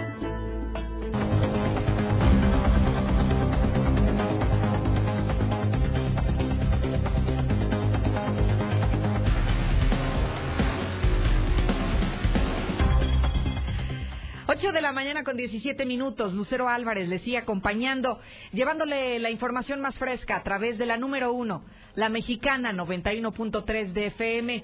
Gracias por estar en la sintonía correcta. Aprovecho para invitar a todas las personas que ya tienen a su alcance su teléfono celular a que se conecte a nuestras redes sociales, a que se sume este Facebook Live a que conozca la imagen de la noticia a través de la mexicana Aguascalientes. Este día estamos saludando con especial cariño a Claudio, a Gerardo, a Germana, a Marcelo y a Victorio, el día de hoy que están celebrando su santo, pero que además en las efemérides hay asuntos interesantes, fíjese, desde la historia. Por ejemplo, un día como hoy, pero del año 1873, Francisco y Madero, este político mexicano, nació. Y bueno, dentro de la historia de nuestro país, déjeme compartirle que en el año 1996, Sofía Castro, esta actriz mexicana, nació. ¿Por qué le, comparto el nombre de ella? Porque es hija de Angélica Rivera, ¿no? La ex esposa del expresidente de México, Enrique Peña Nieto. Y para los deportistas, 1960, Diego Armando Maradona, jugador de fútbol argentino, también nació en una fecha como hoy, o sea que están cumpliendo años él y Sofía Castro, ¿no? Y bueno, Por otro lado, déjeme compartirle el tema del clima. La temperatura actual y la temperatura que estaremos registrando los, los próximos minutos. Ahorita nos marca el termómetro 13 grados, 13 grados la temperatura en Aguascalientes, la máxima de 27, la mínima de 11 es lo que se eh, registrará el día de hoy. Sol prácticamente durante todo el día y nubes muy escasas para que se prepare porque seguramente seguirá siendo calorcito, pero ya sabe, durante la mañana y ya en el atardecer comienza a refrescar en Aguascalientes. De última hora le quiero compartir algo, algo que quiero platicarle de manera muy, muy directa a nuestros amigos taxistas, a nuestros amigos, no solo los taxistas tradicionales, sino los taxistas que trabajan en el aeropuerto Jesús Terán, a nuestros taxistas que trabajan en las diferentes plataformas, Didi, Bolt, Uber. ¿Y por qué les quiero hablar a ustedes de manera muy particular? Porque ya se está anunciando por parte del gobierno federal que van a realizar operativos contra todos los servicios de plataformas digitales en los aeropuertos del país. Después de esta mega manifestación de hace algunas semanas de los taxistas que paralizaron prácticamente todo el país, uno de los acuerdos a los que llegó el gobierno federal es justamente a que se va a regular el servicio de plataformas en los aeropuertos de todo el país. Como aquí ha pasado en varias ocasiones, ha habido enfrentamientos entre los conductores de, del aeropuerto, los taxistas del aeropuerto y los de plataformas digitales, porque hay un argumento muy interesante que es el tema de las zonas federales. Se supone que el aeropuerto es una zona federal y que por lo tanto es una zona exclusiva para los taxistas del aeropuerto. Sin embargo, muchas veces hemos visto que ingresan las plataformas a proporcionar el servicio y bueno, mala o buena noticia, pero las plataformas también ya no tendrán acceso a estas zonas federales. Lo confirma hoy el gobierno de la República. ¿Qué dicen amigos taxistas? ¿Es justo? ¿Qué dicen sobre todo ustedes, amigos de plataformas que se verán afectados?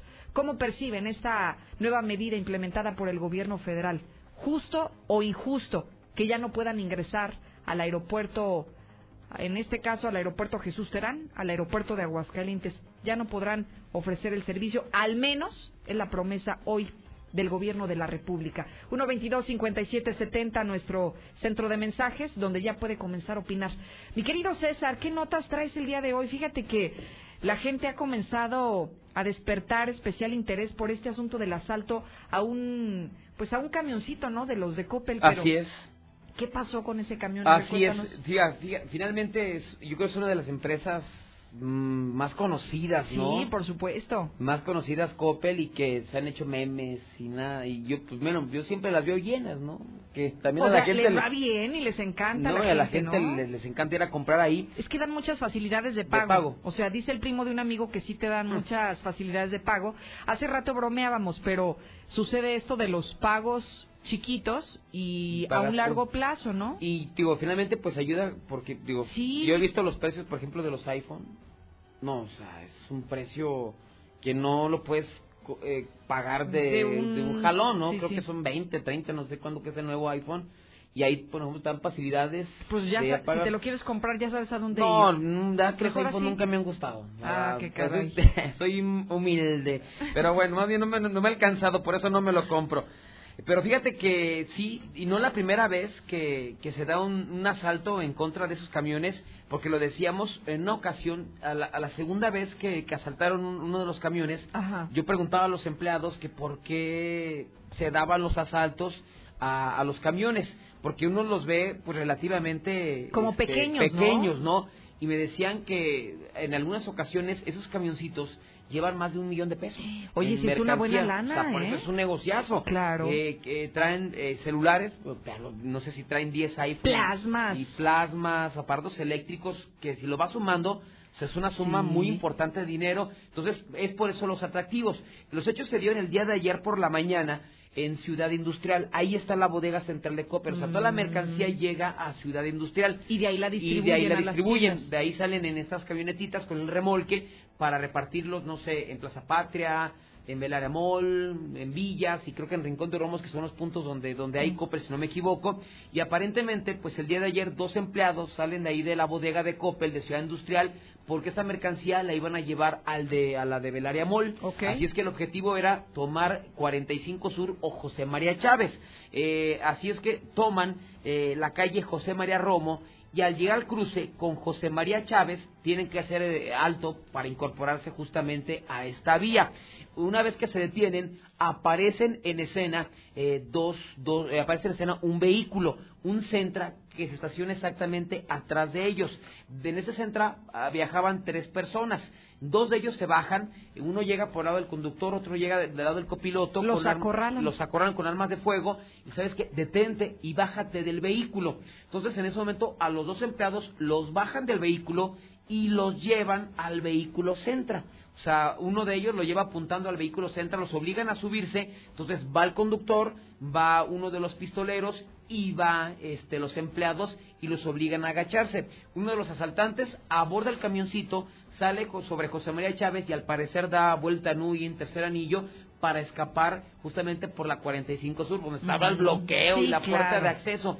Y en tanto que a los empleados se los llevaron por todo tercer anillo, eh, tomaron posteriormente la salida a San Luis. O sea, para desviarlos. Para desviarlos, o sea, para que tuviera tiempo el delincuente de sacar el camioncito de, de la ciudad, del estado, y ya posteriormente no los ubicaran.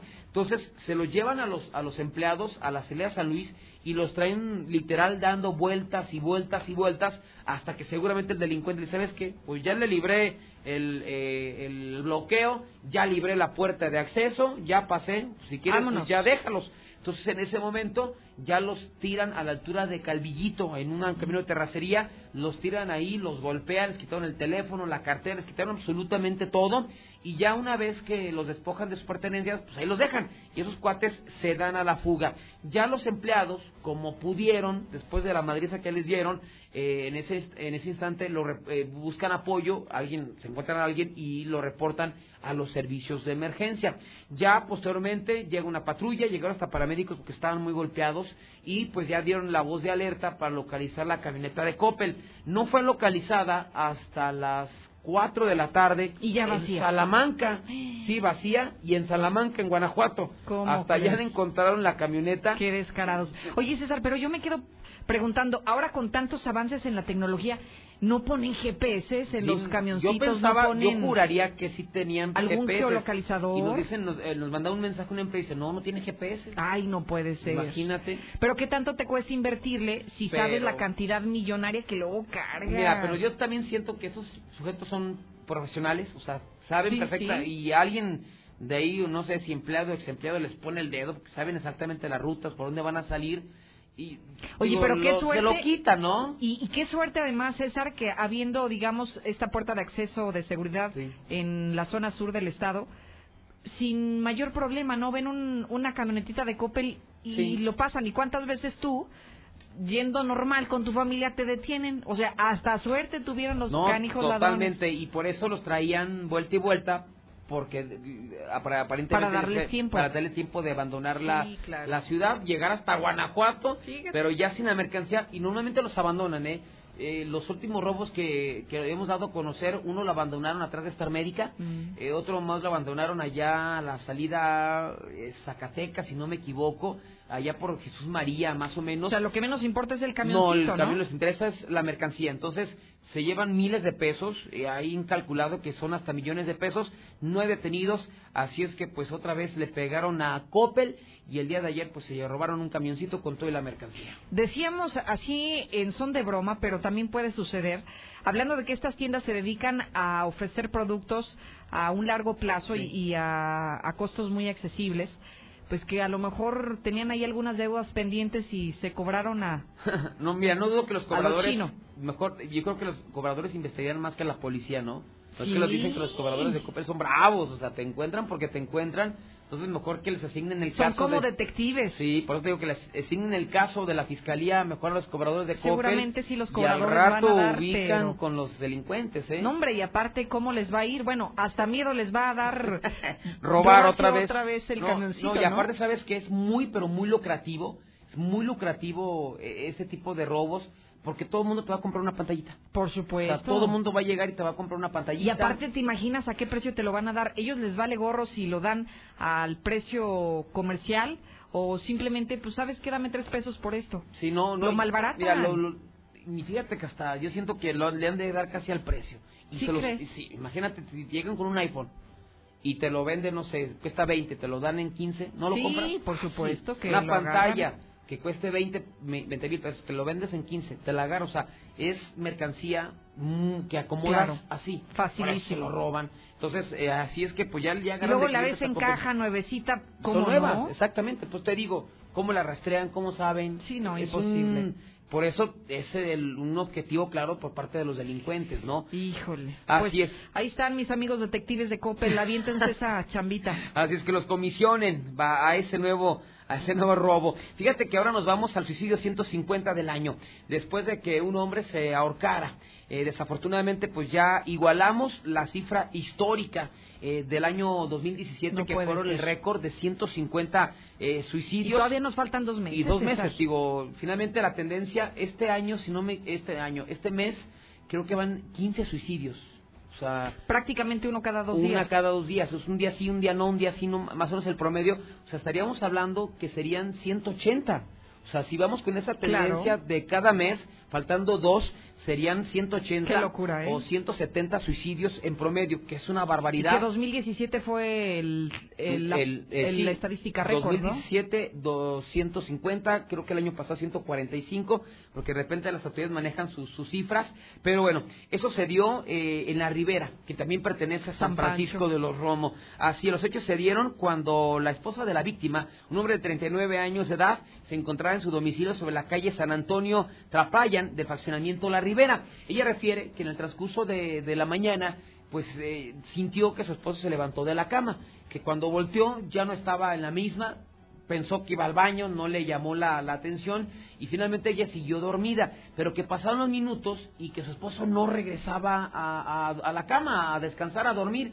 Así es que ya preocupada, eh, María, como fue identificada, se levanta de, de su cuarto, sale de su, sale de su cuarto y comienza en ese momento, este, pues, a buscarlo. Lo busca en la sala, lo busca en, la- en el baño, nada. Y al llegar al patio, no, bueno, le tocó observar una espantosa escena. En ese momento se encontraba un, su pareja colgado. Había tomado un mecate en color eh, amarillo, un tendedero en color amarillo y un extremo lo había atado hacia la zona de la varilla, una varilla y el otro a la zona del cuello. En ese momento, pues, eh, da parte a los cuerpos de emergencia, arriban a este sitio pues ya los paramédicos y confirman que este hombre desafortunadamente ya había fallecido, 39 años, hasta el momento se desconocen los causas, los motivos que lo llevaron a escapar por la puerta.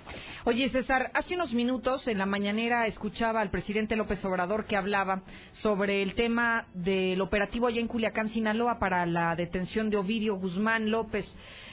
Aquí le tenemos preparado algo inédito, algo que acaba de darse a conocer hace unos minutos. Todo el mundo nos preguntábamos, César, bueno, ¿y si fue detenido? ¿Y cómo fue detenido el famoso Chapito? ¿Cómo, en qué consistió todo este operativo que estuvo realizando los cuerpos de la Guardia Nacional y del Ejército Mexicano?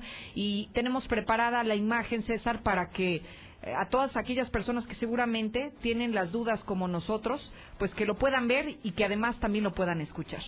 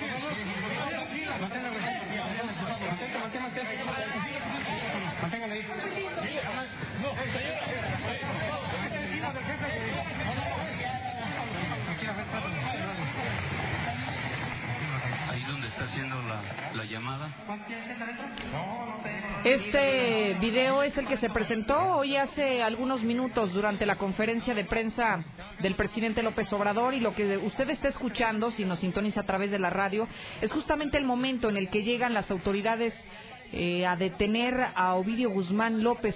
E incluso me llama la atención porque en el domicilio se ve que previo a que saliera Ovidio Guzmán hay otras dos personas, César, que, que salen primero que él. Una mujer, ¿no? Una mujer y un hombre eh, me parece como que intentan tal vez como detener la operación o como resguardar a Ovidio y finalmente Ovidio entiende que Oye, pero ha sido rebasado. No, No, y sabes qué, y los mismos militares le hablan, ¿verdad? Ovidio, Ovidio, o sea, sabían eh, principalmente que era el objetivo y pues él es el último que sale, como que él sale como temeroso, ¿no? Sale temeroso de, Sí, de como esta que no sabía si si salir o salir o no.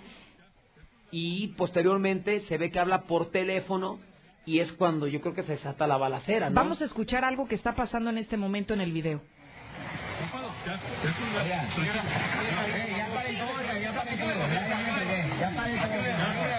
Eso es lo, lo que está eh, estableciendo él en el teléfono.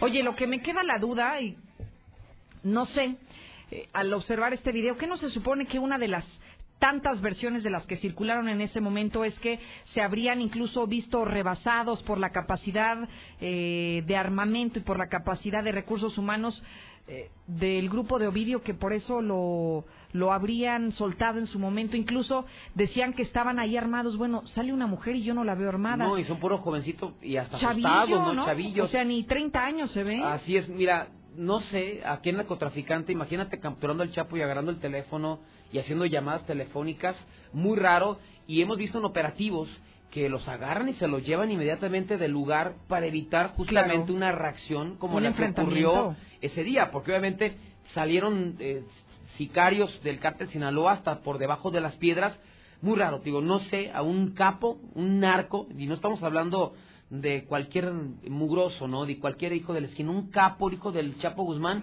dejándolo hablar por teléfono, ah, casi, casi, o sea, oiga, pues me están deteniendo, vengan a rescatarme, ¿no? Oye, pero sin custodia. Como si fuera el alcoholímetro. Pero sin custodia. O sea, el hijo del Chapo así, sin seguridad, sin armamento, sin vigilancia, tocan a la puerta y abres. ¿Dónde se ve esto, César? ¿no? Digo, finalmente, pues no, yo, digo, yo no entiendo lo de la llamada. Mira, ahí está con la llamada telefónica, buscando el teléfono. Hablándole haciendo- casi que a su abogado, ¿no? Así es, o sea, sus hermanos, no vengan a rescatarme, agarró la... ¿Cómo? O sea, le dieron tiempo pues de reaccionar y por eso ya no pudieron salir de ahí y a la posta el rescate de, de este hombre. Seguramente va a desatar muchísimas preguntas la presentación de este video porque hoy el tema el tema central de la mañanera con López Obrador fue justamente el operativo en Culiacán y dentro de las novedades en esta historia de Culiacán Sinaloa en la detención de Ovidio Guzmán fue justamente el video en el momento de su detención. Habrá que analizarlo con calma, habrá que verlo bien, habrá que escuchar las conversaciones que se alcanzan a percibir en este video, porque creo que se ven o se queda uno con más dudas de las que ya teníamos. Sí, de ¿eh? por sí cuestionábamos el operativo, ¿no? Ya con esto, no sé, digo, finalmente es estrategia del gobierno publicarlo Pero- para que vean que estuvo detenido. Pero ahí está, ahí está el teléfono en la mano. No puede ser. Híjole, bueno. Pero entonces, ¿qué pensarán los de Culiacán después de que prácticamente hasta hubo toque de queda ese día por los enfrentamientos, por la inseguridad que estaban viviendo? Que no pudieron salir de sus casas, que les cambió drásticamente la vida de un momento a otro y que te presenten un video así, bueno, ¿en dónde está el enfrentamiento? No, y aparte les dan de alguna manera hasta tiempo de, de planearlo todo, insisto, ¿no? O sea, ¿qué capo le dan tiempo de hablar por teléfono y que se comunique con su abogado, con sus hermanos, con el Mayo para que lo rescaten? Yo creo le tuvieron miedo al comisionado de derechos humanos y dijo, mejor este... Dale su llamada de derecho, ¿no? Y pues ahí está, creo que desde un principio es mal el operativo y ahí está finalmente el resultado del mismo. Qué impresionante, César. Bueno, información de última hora, gracias a Producción de Televisión que nos acaba de compartir esto, César, y gracias también a ti por el tema policial. Gracias, buenos días. Al contrario, muy buenos días.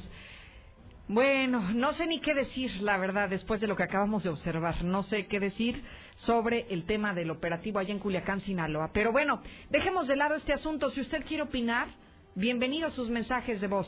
12257 es nuestro WhatsApp, a donde ya puede dar su propio punto de vista. sobre lo que le acabamos de narrar y sobre lo que acaba de, de presentar el presidente de esta nación. Por otro lado, vamos a la línea telefónica. Vamos a hablar de este tema que se acaba de dar a conocer sobre el robo de vehículos en nuestro país, particularmente cómo se encuentra el escenario Aguascalientes. Agradezco muchísimo a Carlos Jiménez, titular nacional de seguros de autos y daños de la Asociación Mexicana de Instituciones de Seguros. Señor Carlos Jiménez, gracias por esta llamada. Buen día. Hola, ¿qué tal, Lucero? Muy buenos días. Un saludo para ti y para toda tu audiencia. Hay varios temas, eh, eh, señor Carlos, que nos llaman la atención, particularmente, pues que el Nissan Suru ha dejado de ser uno de los vehículos más robados en nuestro país. Bien, eh, sí, efectivamente eh, ha dejado de ser uno de los vehículos más robados, pero bueno, tiene un par de explicaciones que son eh, un tanto eh, intuitivas en el sentido de que el Nissan Suru ha dejado de producirse en eh, de producirse y sobre todo de distribuirse. Es decir, ya no está habiendo más venta de Nissan Suru. Eh, no obstante, el Nissan Suru que encabezó la lista en todo el país por muchos años, pues prácticamente ha perdido, digamos, ese primer lugar, pero en breve será reemplazado la- lamentablemente por otro vehículo también de la misma marca Nissan, que es el Nissan Versa, que es un vehículo que viene a cubrir un poco el segmento de mercado que tenía el Nissan Suru, eh, que es prácticamente transporte público, eh, vehículos Claro. utilitarios, vehículos de traslado de, eh, de, de- de trabajo sobre todo, ¿no? Entonces prácticamente que es como una transición, digamos que le está dejando ese primer lugar, eh, derivado a que ya no se produce, ya no se vende, pero ahora este nuevo vehículo que también tiene características muy similares, pues se convierte en un eh, vehículo muy vulnerable eh, para eh, o atractivo para los amantes de lo ajeno, Lucero. ¿Se ha robado más vehículos en 2019 que en 2018? Fíjate que tenemos eh, cifras eh, importantes. Eh, hemos, hemos publicado a nivel nacional eh, el corte al tercer trimestre de este año, es decir, completando 12, este, 12 meses a el cierre de septiembre. Eh, las cifras para que la audiencia pueda eh, identificar de qué tamaño es el problema Lucero. Nosotros hemos reportado al cierre de septiembre 88 mil vehículos asegurados robados. Fíjate qué importante. Esto significa que en promedio, a lo largo de todo el territorio nacional, se roban 10 vehículos asegurados cada hora. Hijo, Cada es una hora locura. son despojados de su vehículo 10 eh, personas. Y algo muy importante, Lucero, son cifras de vehículos asegurados. Claro. A nivel nacional, eh, nuestros registros refieren que solamente 3 de cada 10 vehículos tienen un seguro. Es decir, Es el una otro locura. 70% no tiene un- un- una póliza de seguro y esas cifras no están contempladas en esta información. A pesar de esto, por supuesto, el nivel de, de vehículos robados cada hora es un dato eh, alarmante, crítico, y enseguida voy a explicarles por qué es muy importante. Ahora, ¿cómo se compara con el año anterior inmediato, que era tu, tu, pregunta precisa? Tenemos, eh, y esto es una información positiva, tenemos una disminución del 6%. La última vez que vimos una disminución lucero en estas estadísticas fue en el 2015. En ese entonces, la cifra era de 60 mil vehículos asegurados robados. En el 2018 alcanzamos el récord máximo, llegando a casi 95 mil, y en estos últimos 12 meses se ha, habido, eh, se ha visto dos efectos. Uno es desaceleración en estados críticos y sí cambio de ya de, variación en aquellos que no dejaban de subir. Eh, estamos a ocho meses, a, a nueve meses del año, ya podemos hablar de que hay una ligera eh, mo- modificación en la tendencia de vehículos asegurados robados, pero no quiero dejar de señalar, esto es únicamente el 30% del parque. Claro, así es. Entonces, de ese tamaño es el problema. ¿Por qué es importante darle seguimiento a esto, Lucero, y, y- y- y el énfasis que hacemos en este delito? Habrá gente que, que, que pueda que pueda cuestionarse. Bueno, no este no es del todo impactante el robo de automóviles porque hay más hay más ciudadanía que no tiene automóvil que usa el transporte público y entonces esta cifra pues debería de ser de un impacto menor, pero no es así. Eh, los vehículos robados, en general, no importa si son asegurados o no asegurados, normalmente tienen un destino y es cometer otros ilícitos. Y lamentablemente, esta cifra, Lucero, trasciende la estadística. Podemos hablar de que son 10 vehículos robados cada hora y que estos vehículos que se roban tienen un valor estimado de 12 mil millones de pesos anuales. Caray. En esto, eso es lo que vale este delito en términos patrimoniales, al menos de lo asegurado. Ajá. Pero ¿qué pasa? Esos vehículos asegurados robados son utilizados para cometer otro tipo de delitos aún más graves, pero lo más preocupante es que son delitos que normalmente conllevan daños a la salud. ¿Qué significa? Secuestros, robos a transeúntes, robo a casa habitación, robo a mercancías, a traslado de mercancías y estos otros ilícitos que son ejecutados en vehículos robados son más graves en tanto a lo económico Por y en supuesto. tanto a la salud.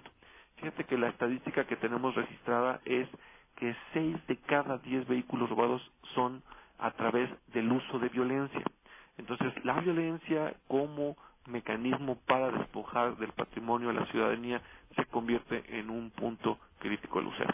Una pregunta que, que me salta dentro de las estadísticas es que de cada 10 vehículos, al menos 7, de lo, estamos hablando de la estadística de vehículos robados, 7 son robados eh, a mujeres.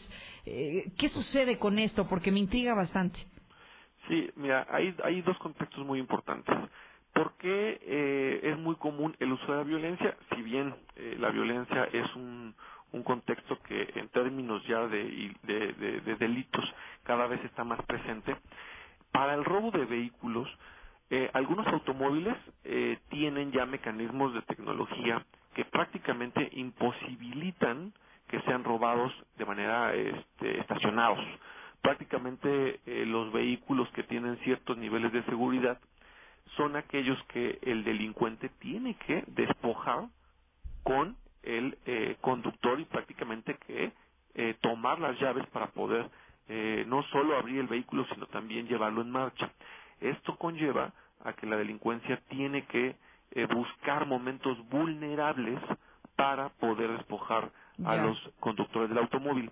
Y en este momento vulnerable, pues la delincuencia sí tiene eh, detectado que puede tener mayor vulnerabilidad si busca una violencia eh, a eh, mujeres, sobre todo jóvenes, eh, que, que les permite o para ellos les lleva a poder tomar esta vulnerabilidad con mucho más eh, agilidad y entonces despojar a los conductores de eh, sus vehículos. Muy bien.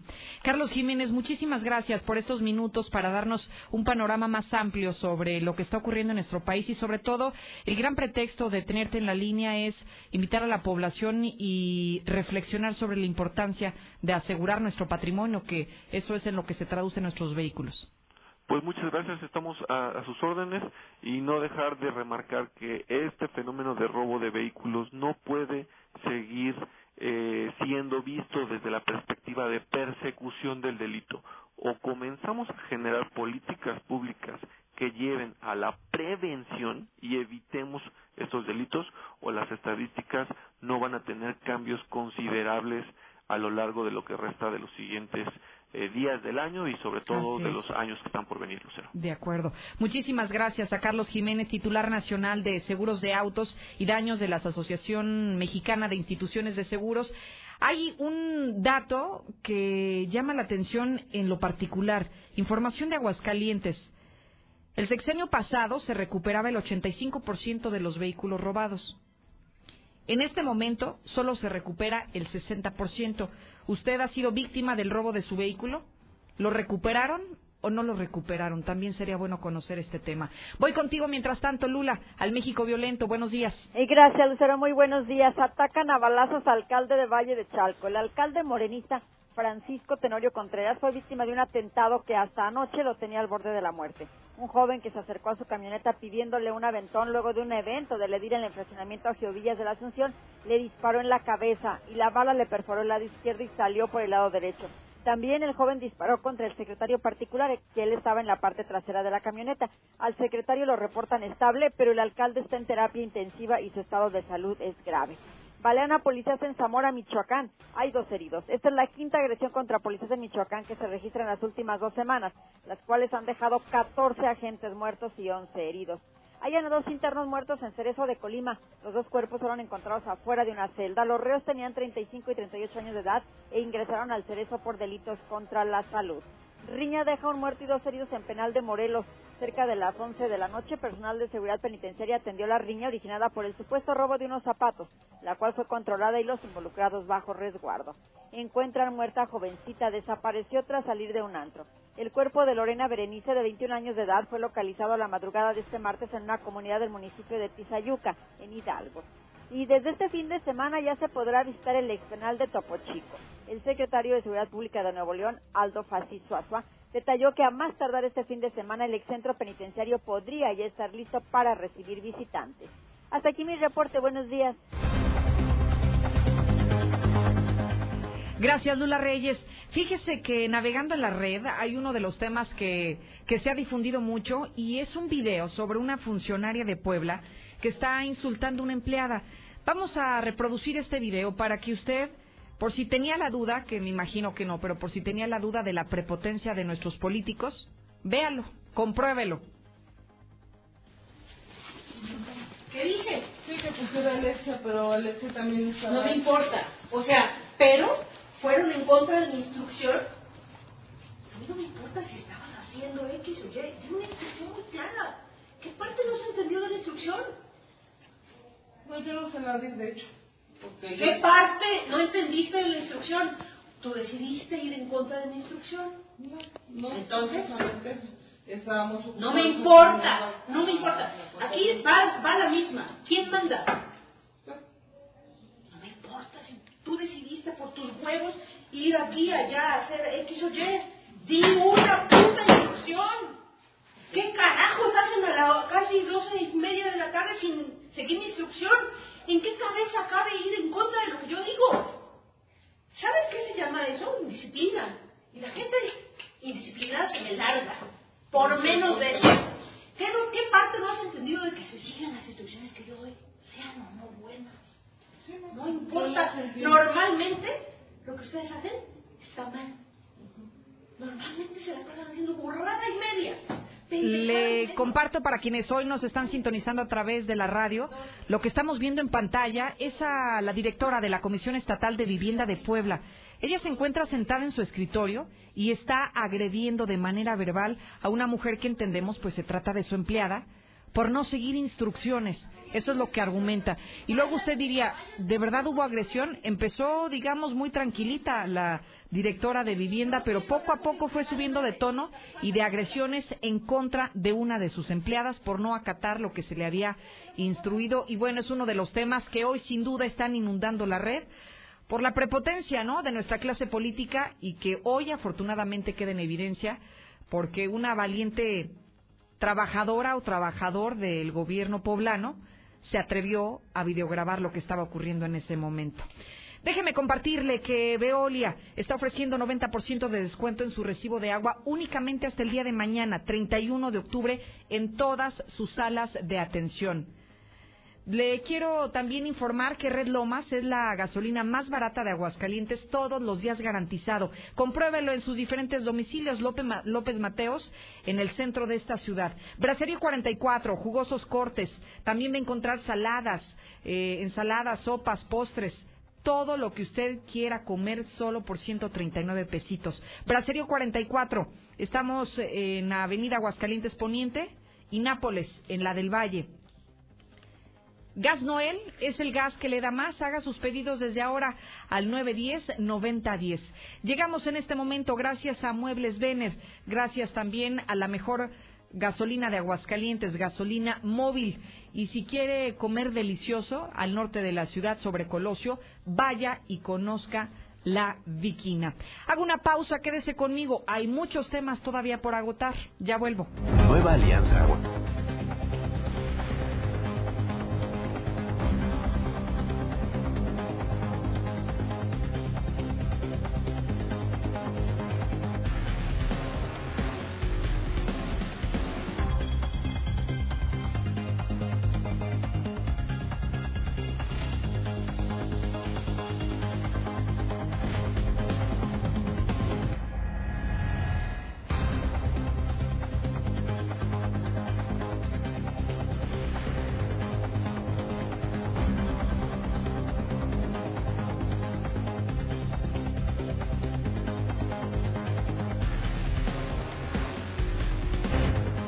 Ya son las nueve con dieciséis en Aguascalientes Capital. Nueva Castilla, desde un millón doscientos cincuenta mil pesos y hasta 180 metros cuadrados construidos. Nueva Castilla, tu condominio, siente el placer de vivirlo. 162 1212.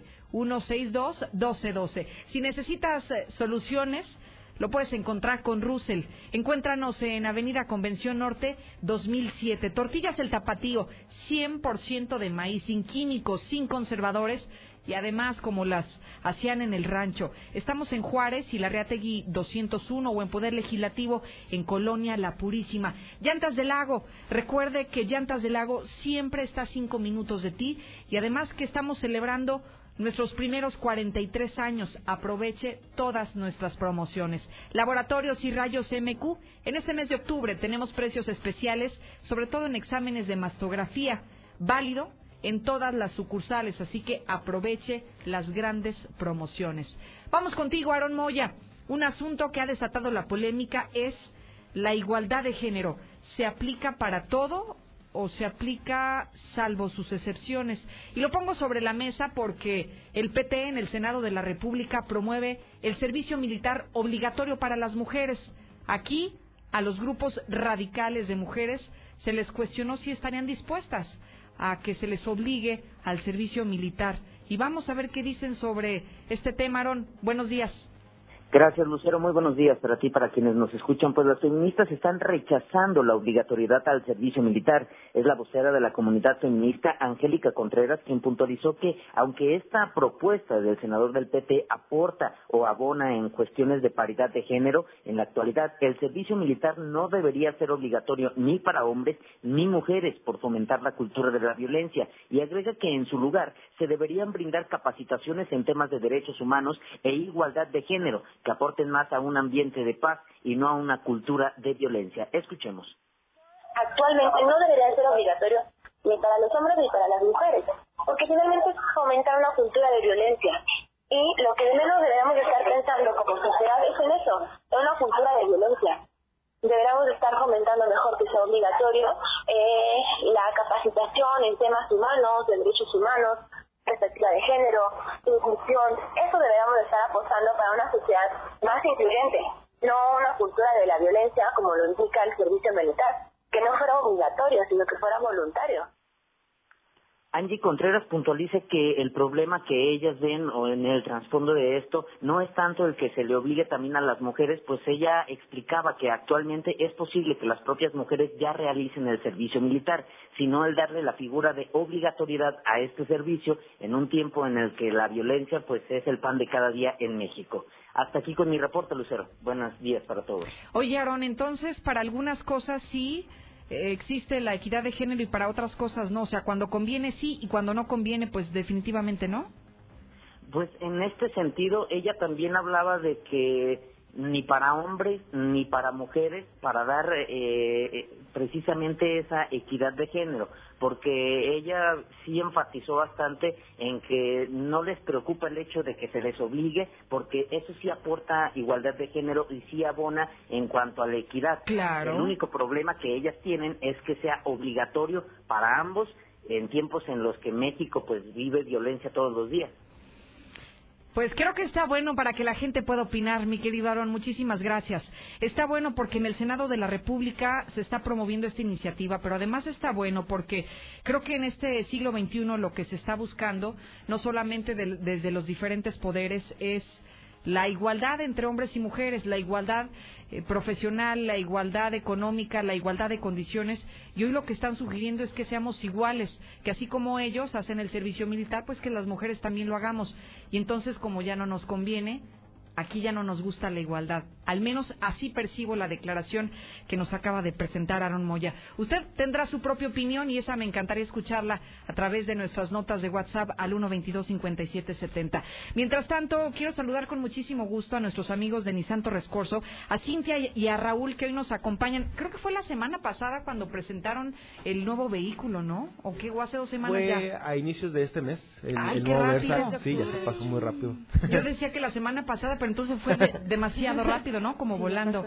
¿Cómo están? Bienvenidos. Encantado de estar aquí. Muchas gracias por la invitación. Al contrario, gracias a ustedes por estar acompañándonos, porque además, bueno, ya se presentó la nueva versión de uno de sus vehículos más vendidos, pero también hoy vienen a hablar de un plan de financiamiento. ¿De qué se trata, Cintia? Platícanos. Así es, Lucero. Fíjate que este plan se llama Selectivity. Ajá. Es, bueno, una manera de brindarle a los clientes una atractiva forma de estrenar un vehículo de lo que es el portafolio Nissan, eh, con una atractiva, muy atractiva manera y posibilidad y plan de financiamiento, que es hasta 24 meses, con tasas de intereses bastante bajas y además mensualidades muy, muy, em, Muy pequeñas. bajas, ¿sí? Ajá.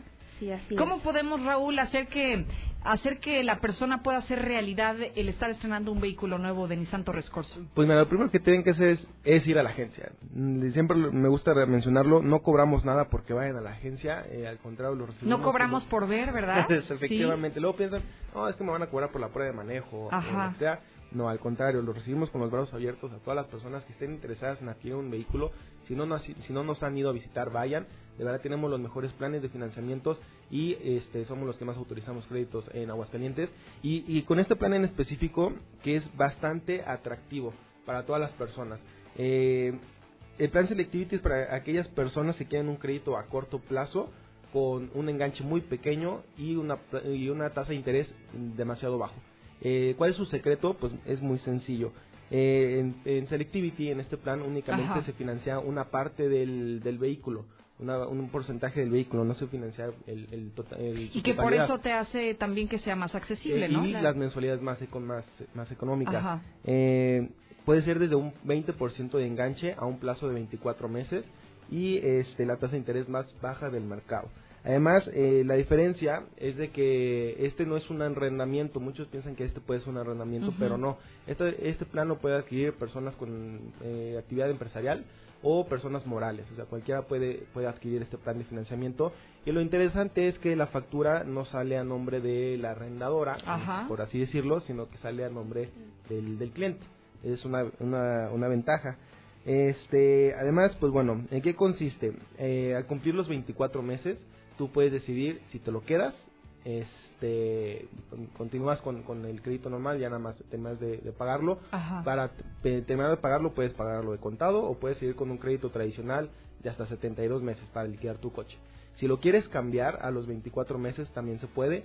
Este, lo llevas tu coche, eh, nosotros tomamos tu unidad y te lo cambiamos por un coche completamente nuevo, ya si quieres cambiar de versión, si quieres cambiar, eh, cambiar de, de gama, si traes un Versa y quieres ahora pasarte la Kicks, también se puede, o si quieres puedes devolverlo y ahí terminamos tu contrato.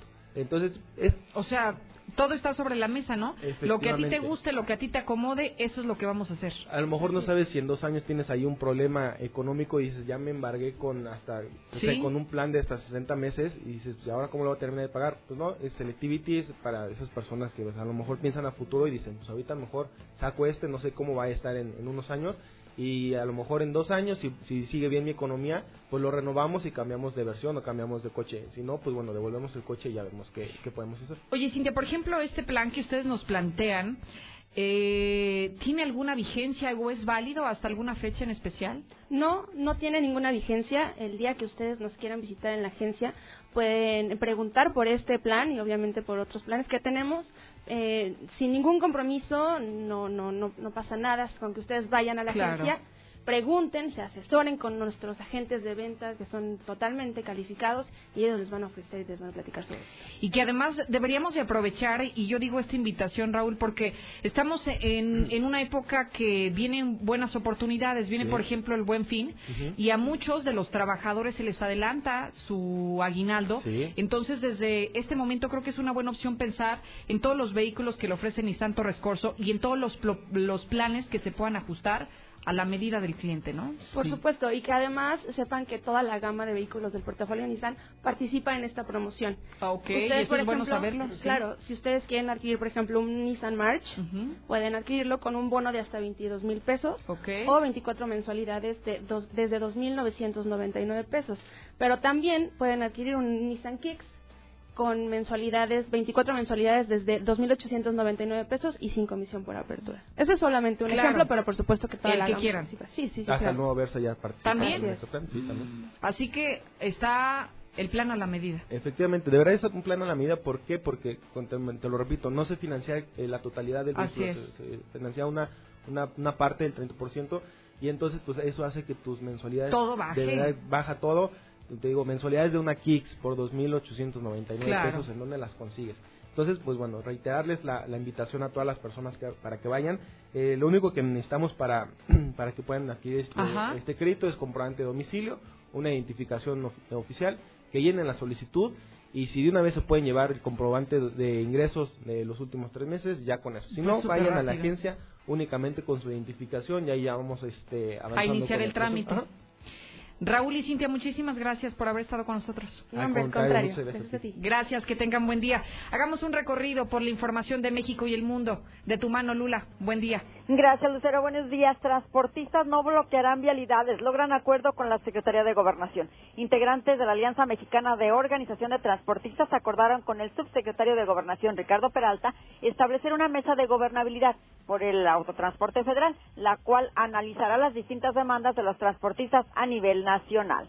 COFEPRIS exhorta a no consumir medicamentos con ranitidina. A las farmacias se les solicitó suspender la comercialización de los medicamentos que contengan ranitidina, mientras se toman medidas que garanticen la seguridad del producto.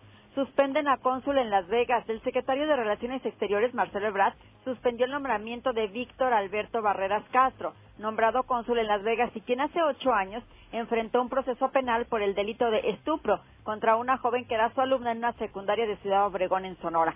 Barreras también fue miembro de la dirigencia de Morena en KGM. Y Karime Macía- Macías, que fue detenida ayer en Londres, seguirá su juicio en libertad. Karime, esposa del exgobernador de Veracruz, Javier Duarte, fue detenida ayer en el Reino Unido, luego de acudir a una audiencia en un juzgado para responder a los cargos de fungir como presunta prestanombres de su esposo, motivo por el cual tenía una orden de detención con fines de extradición, pero Karime pagó una fianza de 3.6 millones de pesos en Gran Bretaña, por lo que seguirá su juicio en libertad. Demócratas avanzan contra Donald Trump. La bancada demócrata de la Cámara de Representantes presentó el avance necesario para poder continuar con un posible juicio político con el- contra el presidente Donald Trump. Siguen las protestas en Chile pese a los ajustes de Piñera. Miles de manifestantes mantienen las protestas callejeras en Santiago y otras ciudades, con algunos disturbios, pese a los ajustes anunciados por el presidente Sebastián Piñera. Hasta aquí mi reporte. Buenos días.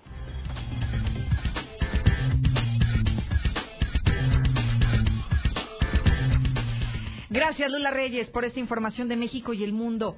Tu punto de encuentro, punto 45. Fíjese que vamos a hablar de cosas deliciosas. Además, creo que la hora es muy apropiada. Ya el apetito se empieza a abrir, o para muchos ya se nos abrió desde hace como tres horas.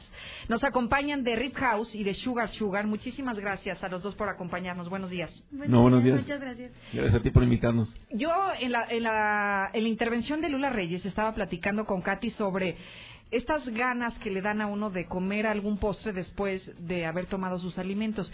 Y generalmente, bueno, hay quienes les gusta lo salado después de comer. En lo personal a mí me gusta mucho lo dulce. Y bueno, Sugar Sugar creo que es el lugar idóneo para, para acompañar nuestros alimentos. Katy, ¿qué podemos encontrar en Sugar Sugar? Cuéntanos. Pues fíjate que justo como comentas, mm, Todo. en- sí, en realidad tenemos para todos los gustos, hay de lo salado, lo picoso, lo dulce. O sea, para todos los estómagos, ¿no? Sí, para cualquier antojo que A ver, tengan. dime a mí en lo particular qué me recomendarías, yo que siempre estoy pensando en dulce después de la comida. ¿Qué sería como lo más rico que puedo com- comer ahí con ustedes? Las pasitas con chocolate. Pasitas con chocolate, con chocolate recomiendo demasiado. Oye, por ejemplo, las nieves, ¿qué tienen de nieves? Tenemos lo que son las malteadas. Ay, Manejamos qué malteada de vainilla y de chocolate, preparaditas con más chocolate encima, con crema batida, una galletita. Mm. La verdad están muy deliciosas. Para todos los que les encanta así como eh, dulce o el azúcar en extremo, ahí es donde, ¿no? Ahí merito. Se me antojó ese de de ¿cómo se llama? De, de chocolate con más chocolate y luego encima chocolate y luego después la galleta de chocolate. Me lo imaginé y suena bastante bien. Pero además eh, en Sugar Sugar tenemos una promoción especial por el Día de Muertos. Sí, ahorita, bueno, pues vengo a, a invitarlos a que lleven a sus niños En cualquier compra, por más Ajá. mínima que sea, se les va a estar dando a los pequeñines este, pues su calaverita. Aparte que el día sábado vamos Ajá. a tener un concurso de disfraces ahí en la explanada de la plaza. Sí, y al Oye, ¿y mejor cómo, podemos participar? O sea, las mamás que están escuchándonos, ¿cómo pueden llevar a sus hijos para que también se sumen al Pues, concurso? mm, en realidad nada más es vayan disfrazados todo el que quiera concursar de cualquier edad este y el que tenga el, el mejor disfraz va a ganarse un, un día de hospedaje en el mejor hotel de Aguascalientes. Oye, pues vale la pena. A mí se me hace que me estoy animando a, a convertirme ese día, ¿no? Digo, ¿valdría la pena? Sí, Sí, la verdad es que el premio está bastante ambicioso. ¿Desde qué hora pueden estar llegando, Katy? Pues en sí la plaza empieza empezamos a abrir todos como a las 11 de la Ajá. mañana y pues ya. ¿A esa hora ya Hasta- pueden empezar para el concurso? Sí, sí, Ah, todo el día. Ah, o sea, no es como que en un momento se concentran, sino pueden ir llegando y ustedes van a elegir, digamos, como que a los mejores conforme van llegando. Ah, perfecto. Bueno, pues ya escuchó, hay que irnos bien disfrazaditos y pues ojalá que le eche creatividad porque se va a llevar un super premio. Y hablando de premios, y no tanto de premios, pero sí de invitaciones en Rip House, hay algo que tenemos próximamente. A ver, cuéntanos, querido Gustavo. Sí, mira, el día primero, el Ajá. viernes, tenemos la final del concurso de quién se come primero la Monster House Burger. Es una hamburguesa mega gigante. Mega hamburguesa. que una familia completa de cuatro personas No, es comen con esa y, y no pueden más.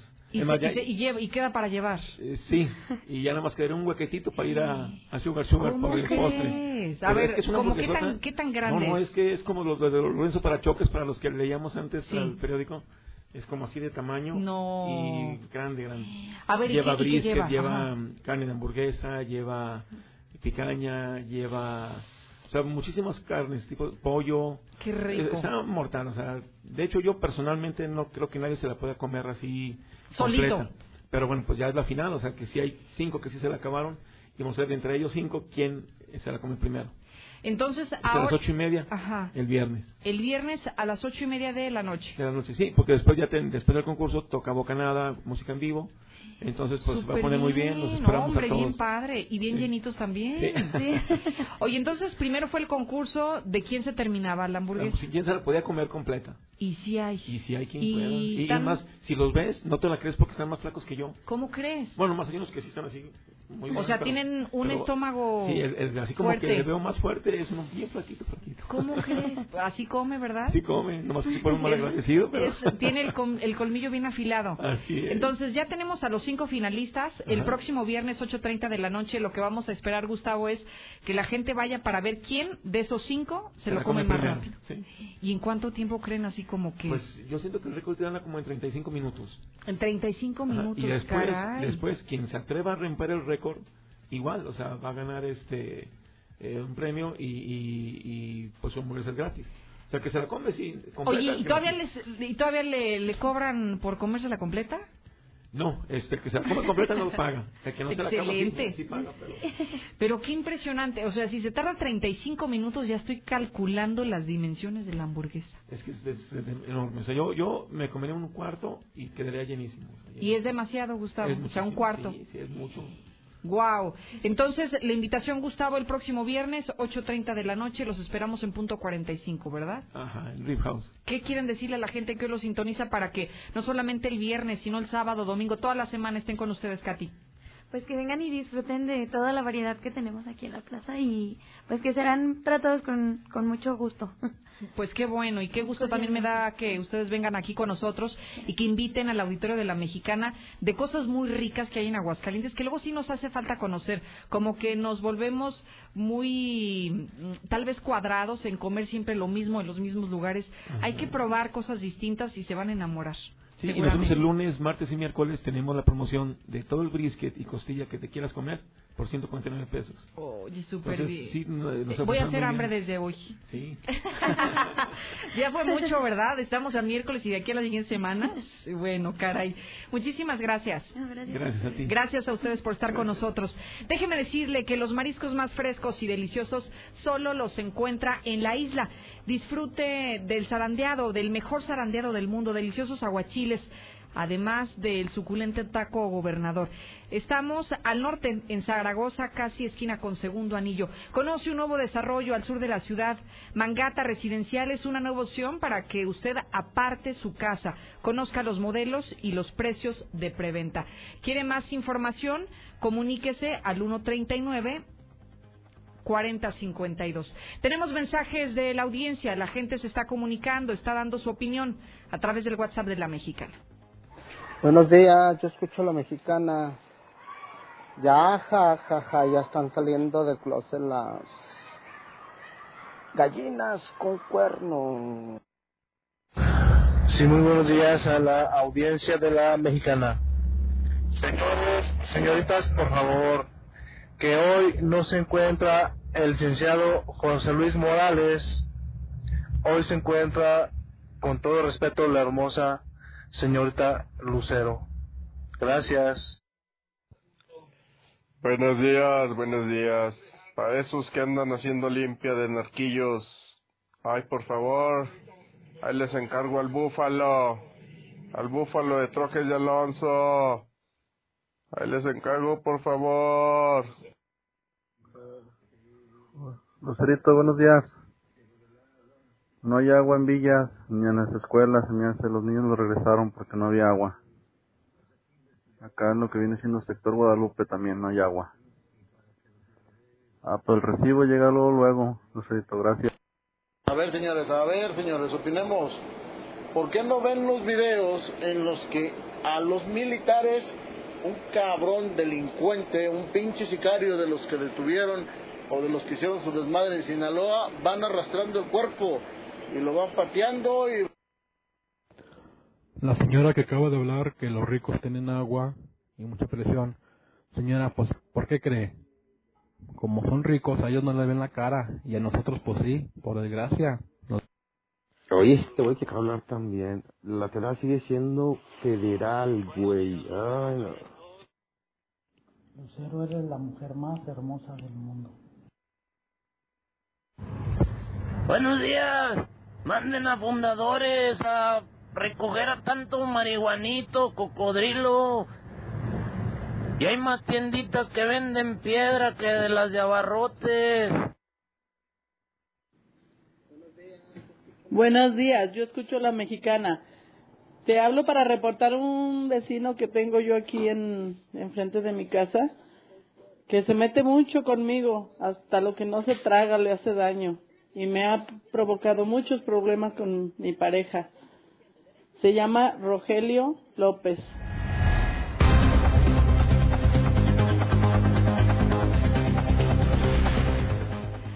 Ahora vamos contigo, Marcela González, los paros técnicos. Usted tal vez no se da cuenta porque no está dentro del sector, pero sí, sí hay. Y hay en Aguascalientes. Adelante, buen día.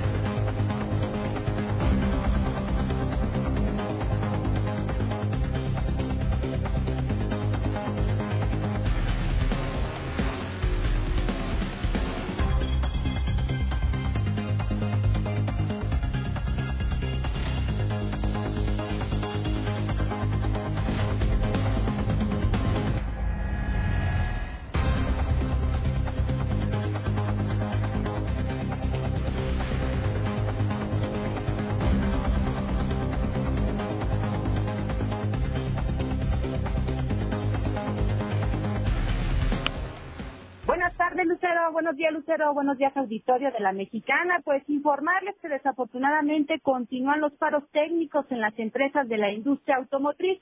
Por ejemplo, el motodiesel ya se cumplió un mes bajo este esquema en perjuicio de 300 trabajadores de la planta. Y es que esta medida se puso en marcha derivado de la reciente huelga de General Motors en Estados Unidos y está afectando tanto a operadores como al personal de administración, de contabilidad y servicios generales de esta empresa, quienes desde hace un mes están percibiendo únicamente el 50% de su salario. Ante esta situación, los trabajadores se dicen en la incertidumbre total porque nadie les ha informado hasta cuándo se va a normalizar la actividad en esta empresa. Y bueno, pues cabe destacar que en otras plantas de la rama automotriz que también habían entrado en paro técnico, la actividad ya se normalizó, sin embargo, en motodiesel ya son cuatro semanas y esto tiene preocupados a, a los trabajadores porque no saben si incluso pudieran darse despidos masivos. Y en entrevista con Infolínea, ellos demandaron claridad, al menos para hacerse a la idea y comenzar a buscar un nuevo empleo, pues aunque les están pagando el 50% de su sueldo, pues tienen compromisos económicos y la paga no es suficiente para hacerles frente. Y bueno, pues también comentaron que el pasado fin de semana esperaban que este lunes ya se reanudaran las actividades. Sin embargo, las jornadas de trabajo siguen siendo irregulares. La plantilla laboral ha sido dividida por grupos. Unos laboran únicamente dos días por semana, por ejemplo, lunes y miércoles, en un horario de 8 de la mañana a las 12 horas y otros martes y jueves, lo cual es variable y el salario pues se redujo al 50%. Pero lo que más les preocupa a los trabajadores es que no saben por cuánto tiempo más van a permanecer así y es que como lo mencionaba ya es más de un mes en esta situación en que la paga bajó en más del 50%. Es mi reporte. Muy buenos días.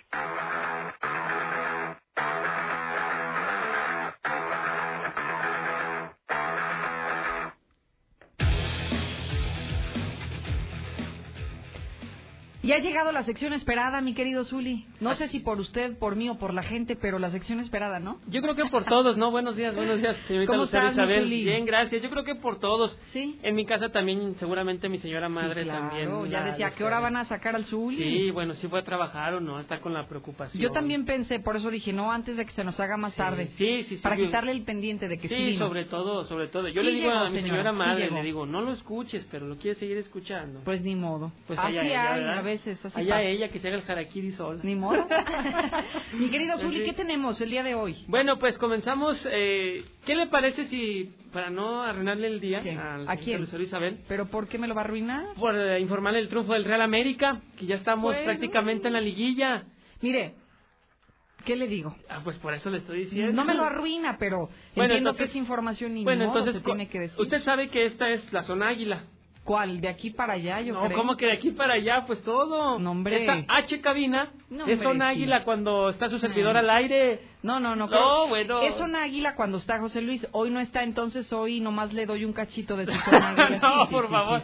Soy yo muy fue eso, no. Sí, sí, hay que repartir aquí el espacio. ¿Quiere toda la cabina? No se hagan ya. Bueno, pues esta zona águila, de aquí para acá, si usted quiere. Mejor nada más. Bueno, pues... Eh, ¿Está contento? Sí, con muchísimo, muchísimo. sí Vea mi sonrisa de oreja a oreja. Hasta se vino de Claro, amarillo. de amarillo, así Medio es. descolorido, pero de pero, amarillo. Pero amarillo, al final de... Ese es como Amarillo crema, ándele. Ándele, más o menos, como crema. vainilla. Así es, como azul crema, ¿verdad? Algo así. Porque ganó el Real América, venció un gol por cero a San Luis y lo mejor es que estamos en la liguilla. Súper bien, ¿no? Al San Luis le Claro. ganó. Sí, uno por cero, un gol de Roger Martínez.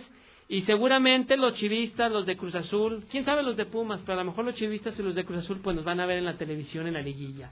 Entonces, pues es mayor Híjole. satisfacción el que el Real O sea, América a presumir, a echarle... No, no, no, ¿cómo señorita Lucero Isabel? herida. No, ¿cómo creen? No, yo burlándome de las chivas, no, ¿cómo creen? No. Supuse que no, nada más dije, a lo No. mejor quiso aprovechar la oportunidad No, para nunca, nunca lo volvería a hacer. No, no, no, no. Y cuando esté el güeyito de la radio aquí menos. Menos. No, No, no, porque lo cortan, ¿verdad? Como que cuando está el No. escucho fallas en la Sí, línea fa- telefónica. falla, o falla el micrófono. Ah, pero también. No, no, no, no, al contrario, no, humilde en, en el triunfo y, Pobremente, y más como humilde diría en el título. Sí, sí, sí, pero bueno, pues ahí está. El Real América, tercer lugar general, 28 puntos. Eh, el Santos Laguna también ayer ganó, le quitó la cima del torneo a Necaxa. Está también el conjunto de, de, de Santos. Eh, la otra nota es que el Veracruz, Ajá. después de 41 partidos de más de un año, volvió a ganar en el fútbol mexicano. La última victoria que había sacado fue el 25 de agosto del Y 2018. sin pagos, de todas maneras. Y sin pagos. O Bueno, sea- algunos ya les pagaron, a otros no. Pero se hizo el milagro de que volvían a ganar. Desde el 25 de agosto del 2018 no ganaban un partido. Ganaron en Copa media semana, que fue Copa, pero en Liga ya volvieron a ganar. Sí no les pagan, pero el día de ayer fue como quitarse una pesadísima losa de encima, ¿eh? De más de un año sin ganar. Bueno, hasta el Cruz Azul festejó el triunfo de Veracruz. ¿Qué cree créamelo. que se- sentirían más feos los, los jugadores y la propia afición del Veracruz? ¿Que no les pagaran o que no triunfaran? Yo creo que las dos. Sí, oiga, está difícil elegir. Pasaron ¿eh? cinco técnicos, pasaron muchos jugadores, pasaron muchos partidos y no ganaban ni en Veracruz ni de visita. Bueno, el portero, fíjese, apenas el día de ayer logró su primer triunfo después de que debutó en primera división. O sea, imagínese hasta dónde estaba la situación. La verdad que sí fue complicado para Veracruz, pero afortunadamente ya ganaron. ¿Qué sigue ahora? Pues que Cruz Azul sea campeón, ¿no? Bueno, pues quién sabe. ¿Quién sabe qué Ya vaya falta poco. ¿Quién sabe qué vaya a suceder? Pero ya Menos se- que ayer. ya se- sí, ¿no? Eso sí, eso sí es cierto. Pumas también goleó 5 por 1 al Atlas. Para el día de hoy, Pachuca Monterrey, Tigres también ante el Toluca y las Chivas ante los Cholos. Está bien, ¿no? Pues sí, tienen que jugar. Ni modo, bueno, Ni ya, modo, es el que nos modo, tocó. ¿verdad? Ni modo, tienen que jugar. Oye, por cierto que en Chivas, este, dice la gente del Galaxy de Los Ángeles que no ha recibido llamada alguna, ni reporte, ni oferta, ni un comunicado preguntando por Uriel Antuna, el mexicano que juega en el Galaxy de Los Ángeles, pero que le interesa a la Chivas Reyes de Guadalajara. Entonces dice, pues si ellos dicen que, que lo quieren de refuerzo está bien, pero nosotros no sabemos. nos digan. No sabemos nada, así es que nos digan y vemos. Pues, ¿Cómo nos arreglamos? Así los pesos y los centavos. Carlos Vela, el día de ayer eliminado, fíjense, fue el mejor futbolista de la liga, su equipo también arrasó prácticamente y bueno, pues perdió tres goles por uno ante el Sonder, quedaron eliminados en la final del oeste. Eh, Cuauhtémoc Blanco y Ronaldinho van a estar juntos y en una cancha de fútbol y es que tendrán la oportunidad de enfrentar un partido amistoso en Zacatepec, en el estado de Los Cañeros.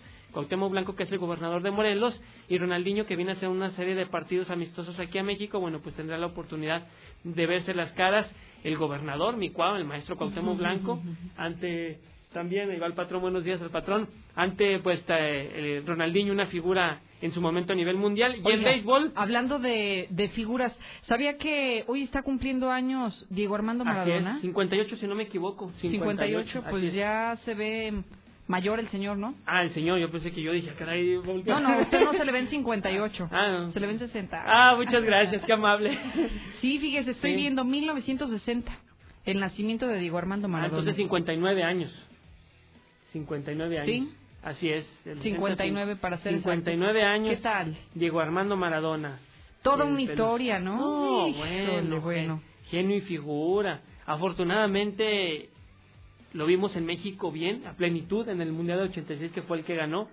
En el 90 dice que lo robaron en la final ante Alemania con un penal muy polémico de un árbitro que no es mexicano, pero que se hizo en México, Edgardo Codesal. Pero pues lo vimos bien en México, ya dirigiendo a Dorados, pues ya no se le veía tan bien.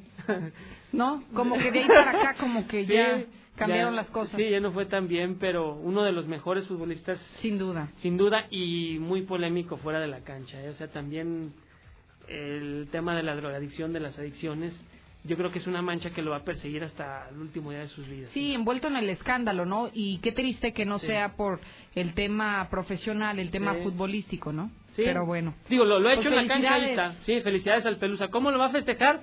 Pues sabrá Dios. Mañana nos ¿Quién- enteraremos. ¿Quién sabe? Mañana nos ¿Quién enteraremos. sabe? Porque hacía unas fiestas. Acá no, bueno, bueno, de Dios Padre, ¿eh? No, no, no, fiestas de a morir, o sea. Pues igual bueno, ya le empezó desde el viernes pasado. No, yo creo que como hace como tres años. como hace tres años está festejando el hombre, pero sí. Y bueno, en béisbol también rápidamente. El día de ayer ganaron los Nacionales de Washington, siete carreras por dos a los Astros de Houston.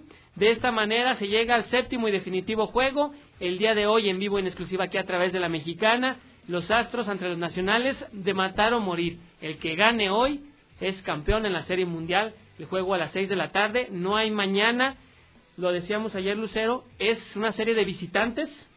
Hoy en casa de los Astros de Houston ganan los Nacionales, después en la casa de los Nacionales ganan los Astros. Total de que hoy la moneda está en el aire, hoy quién Muy sabe. pareja la cosa. Sí, muy pareja la cosa hoy. Hoy quién sabe. Si si no, si sigue la lógica de que los visitantes ganan, pues hoy tienen que ganar los Nacionales Claro. de Washington. Pero ya es el último compromiso en la casa de los Astros, la Serie Mundial. Si ganan los Astros sería su segunda serie mundial, si no me equivoco, y si ganan los Nacionales su primera serie mundial en la franquicia. Así es que todo puede pasar y usted puede ser testigo aquí a través de la mexicana. ¿A qué hora hay que A escucharlo? las seis, eh, la serie empieza seis de la tarde con seis minutos.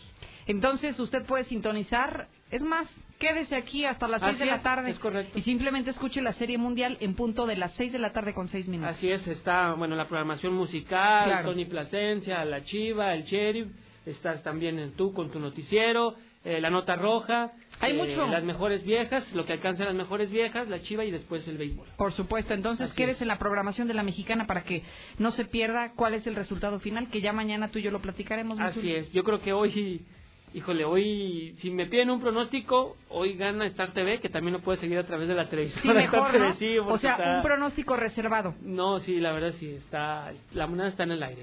¿Quién Pues ya mañana veremos, mi muchas es. gracias. No, al contrario, Lucero, gracias. El hombre energía, mi querido José Luis Barba, como cada semana nos acompañas, qué gusto. Ah, Lucerito, muchas gracias por la invitación. Bueno, el día de hoy quiero saludar a Beto. Beto es un muchacho que tiene varios problemas, bueno, es un señor, y cada que va conmigo a visitarme, eh, le hago el examen del iris y me dice, tantas cosas ves en los ojos. Y digo, sí. Todo, verdad, ¿no? Le veo todo, veo órgano por órgano, en 15 minutos te digo cómo está todo tu cuerpo, y la verdad es que la gente sale muy contenta, y, y bueno, pues yo, yo más contento por poderles ayudar a, a toda la gente, que, es muchísima, que me visita. Y ya hoy traigo una receta muy fácil, Lucerito. Es una receta porque hay mucha gente que sufre de ácido úrico, que están este, muy inflamados sus articulaciones y no hayan cómo desinflamarse. ¿Qué vamos a hacer para desinflamarnos y que lo puede tomar toda la familia? Vamos a poner en medio litro de aceite de oliva dos cucharas de pimienta negra. Mm. Mucha gente lo conoce como pimienta negra, pimienta gorda, pimienta gruesa, que es la de las bolitas negritas. Sí, claro. Vamos a dejarla 15 días ahí en un frasco, si es de color ámbar mejor, y lo vamos a dejar este, en un lugar, como dicen, fresco y seco. Y después de esos 15 días vamos a tomar una cucharita de ese aceitito que ya tiene impregnada la, la pimienta negra, la vamos a tomar todos los días en ayunas hasta que se te acabe el frasquito. Y no sabes qué maravilla para la gente que padece del, del ácido úrico sobre todo porque son unos dolores tremendos. Entonces, con eso y Lo con la medicina de tu controlas. médico lo controlas perfectamente. ¿Como para cuánto te dura? Yo creo que más o menos es un mes. Un mes. Sí, yo creo que más o menos te dura un mes y puedes estar haciendo constantemente para que nunca te falte y lo puedes tomar toda la vida. Y eso es lo que te quería preguntar, si hay necesidad de descansar en algún momento No. o lo sigues Lo tomando puedes sin mayor problema. lo puedes tomar Qué maravilla, ¿no? Sí, porque es algo que tu cuerpo... lo- ¿Natural? es, es natural, Lucerito. Y la verdad es que funciona súper bien.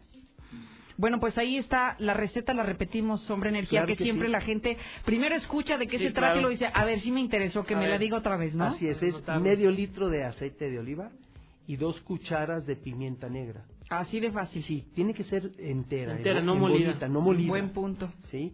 La vamos a dejar 15 días en un, en un frasquito color ámbar. Si es frasco de cristal es mucho mejor. De vidrio. De vidrio. Y lo vamos a dejar 15 días. Y después de los 15 días ya vamos a tomar Empezar. una cucharita en ayunas todos los días. Y como te digo, puedes tomarlo por meses si tú quieres. Pues qué maravilloso. José Luis Barba, ¿dónde te encontramos? Sí, Lucerito, decirle a la gente que el día 12, este sábado, la gente no trabaja. Yo sí trabajo de 10 de la mañana a 1 de la tarde y estoy como siempre en Canal Interceptor 210, casi esquina con Carlos Agredo. Esto es entre Avenida Universidad y Segundo Anillo. Y mi teléfono desde hace 25 años es el 913-0310. Ya no lo sabemos ese de memoria, ¿verdad? Y es muy fácil. Sí, ad- eso es la gran ventaja, ¿no? Que ahora ya todo lo tenemos luego en el celular, que luego ya no conocemos ni el teléfono de la mamá. Y así, bueno, pues qué maravilloso. Muchísimas gracias. Gracias, Lucerito. Gracias, Misuli. Al contrario, buenos días. Gracias al equipo de producción y yo lo invito a que se quede en la sintonía de la mexicana y que en punto de las 2 de la tarde me escuche con la información más fresca. Aguascalientes lo representa.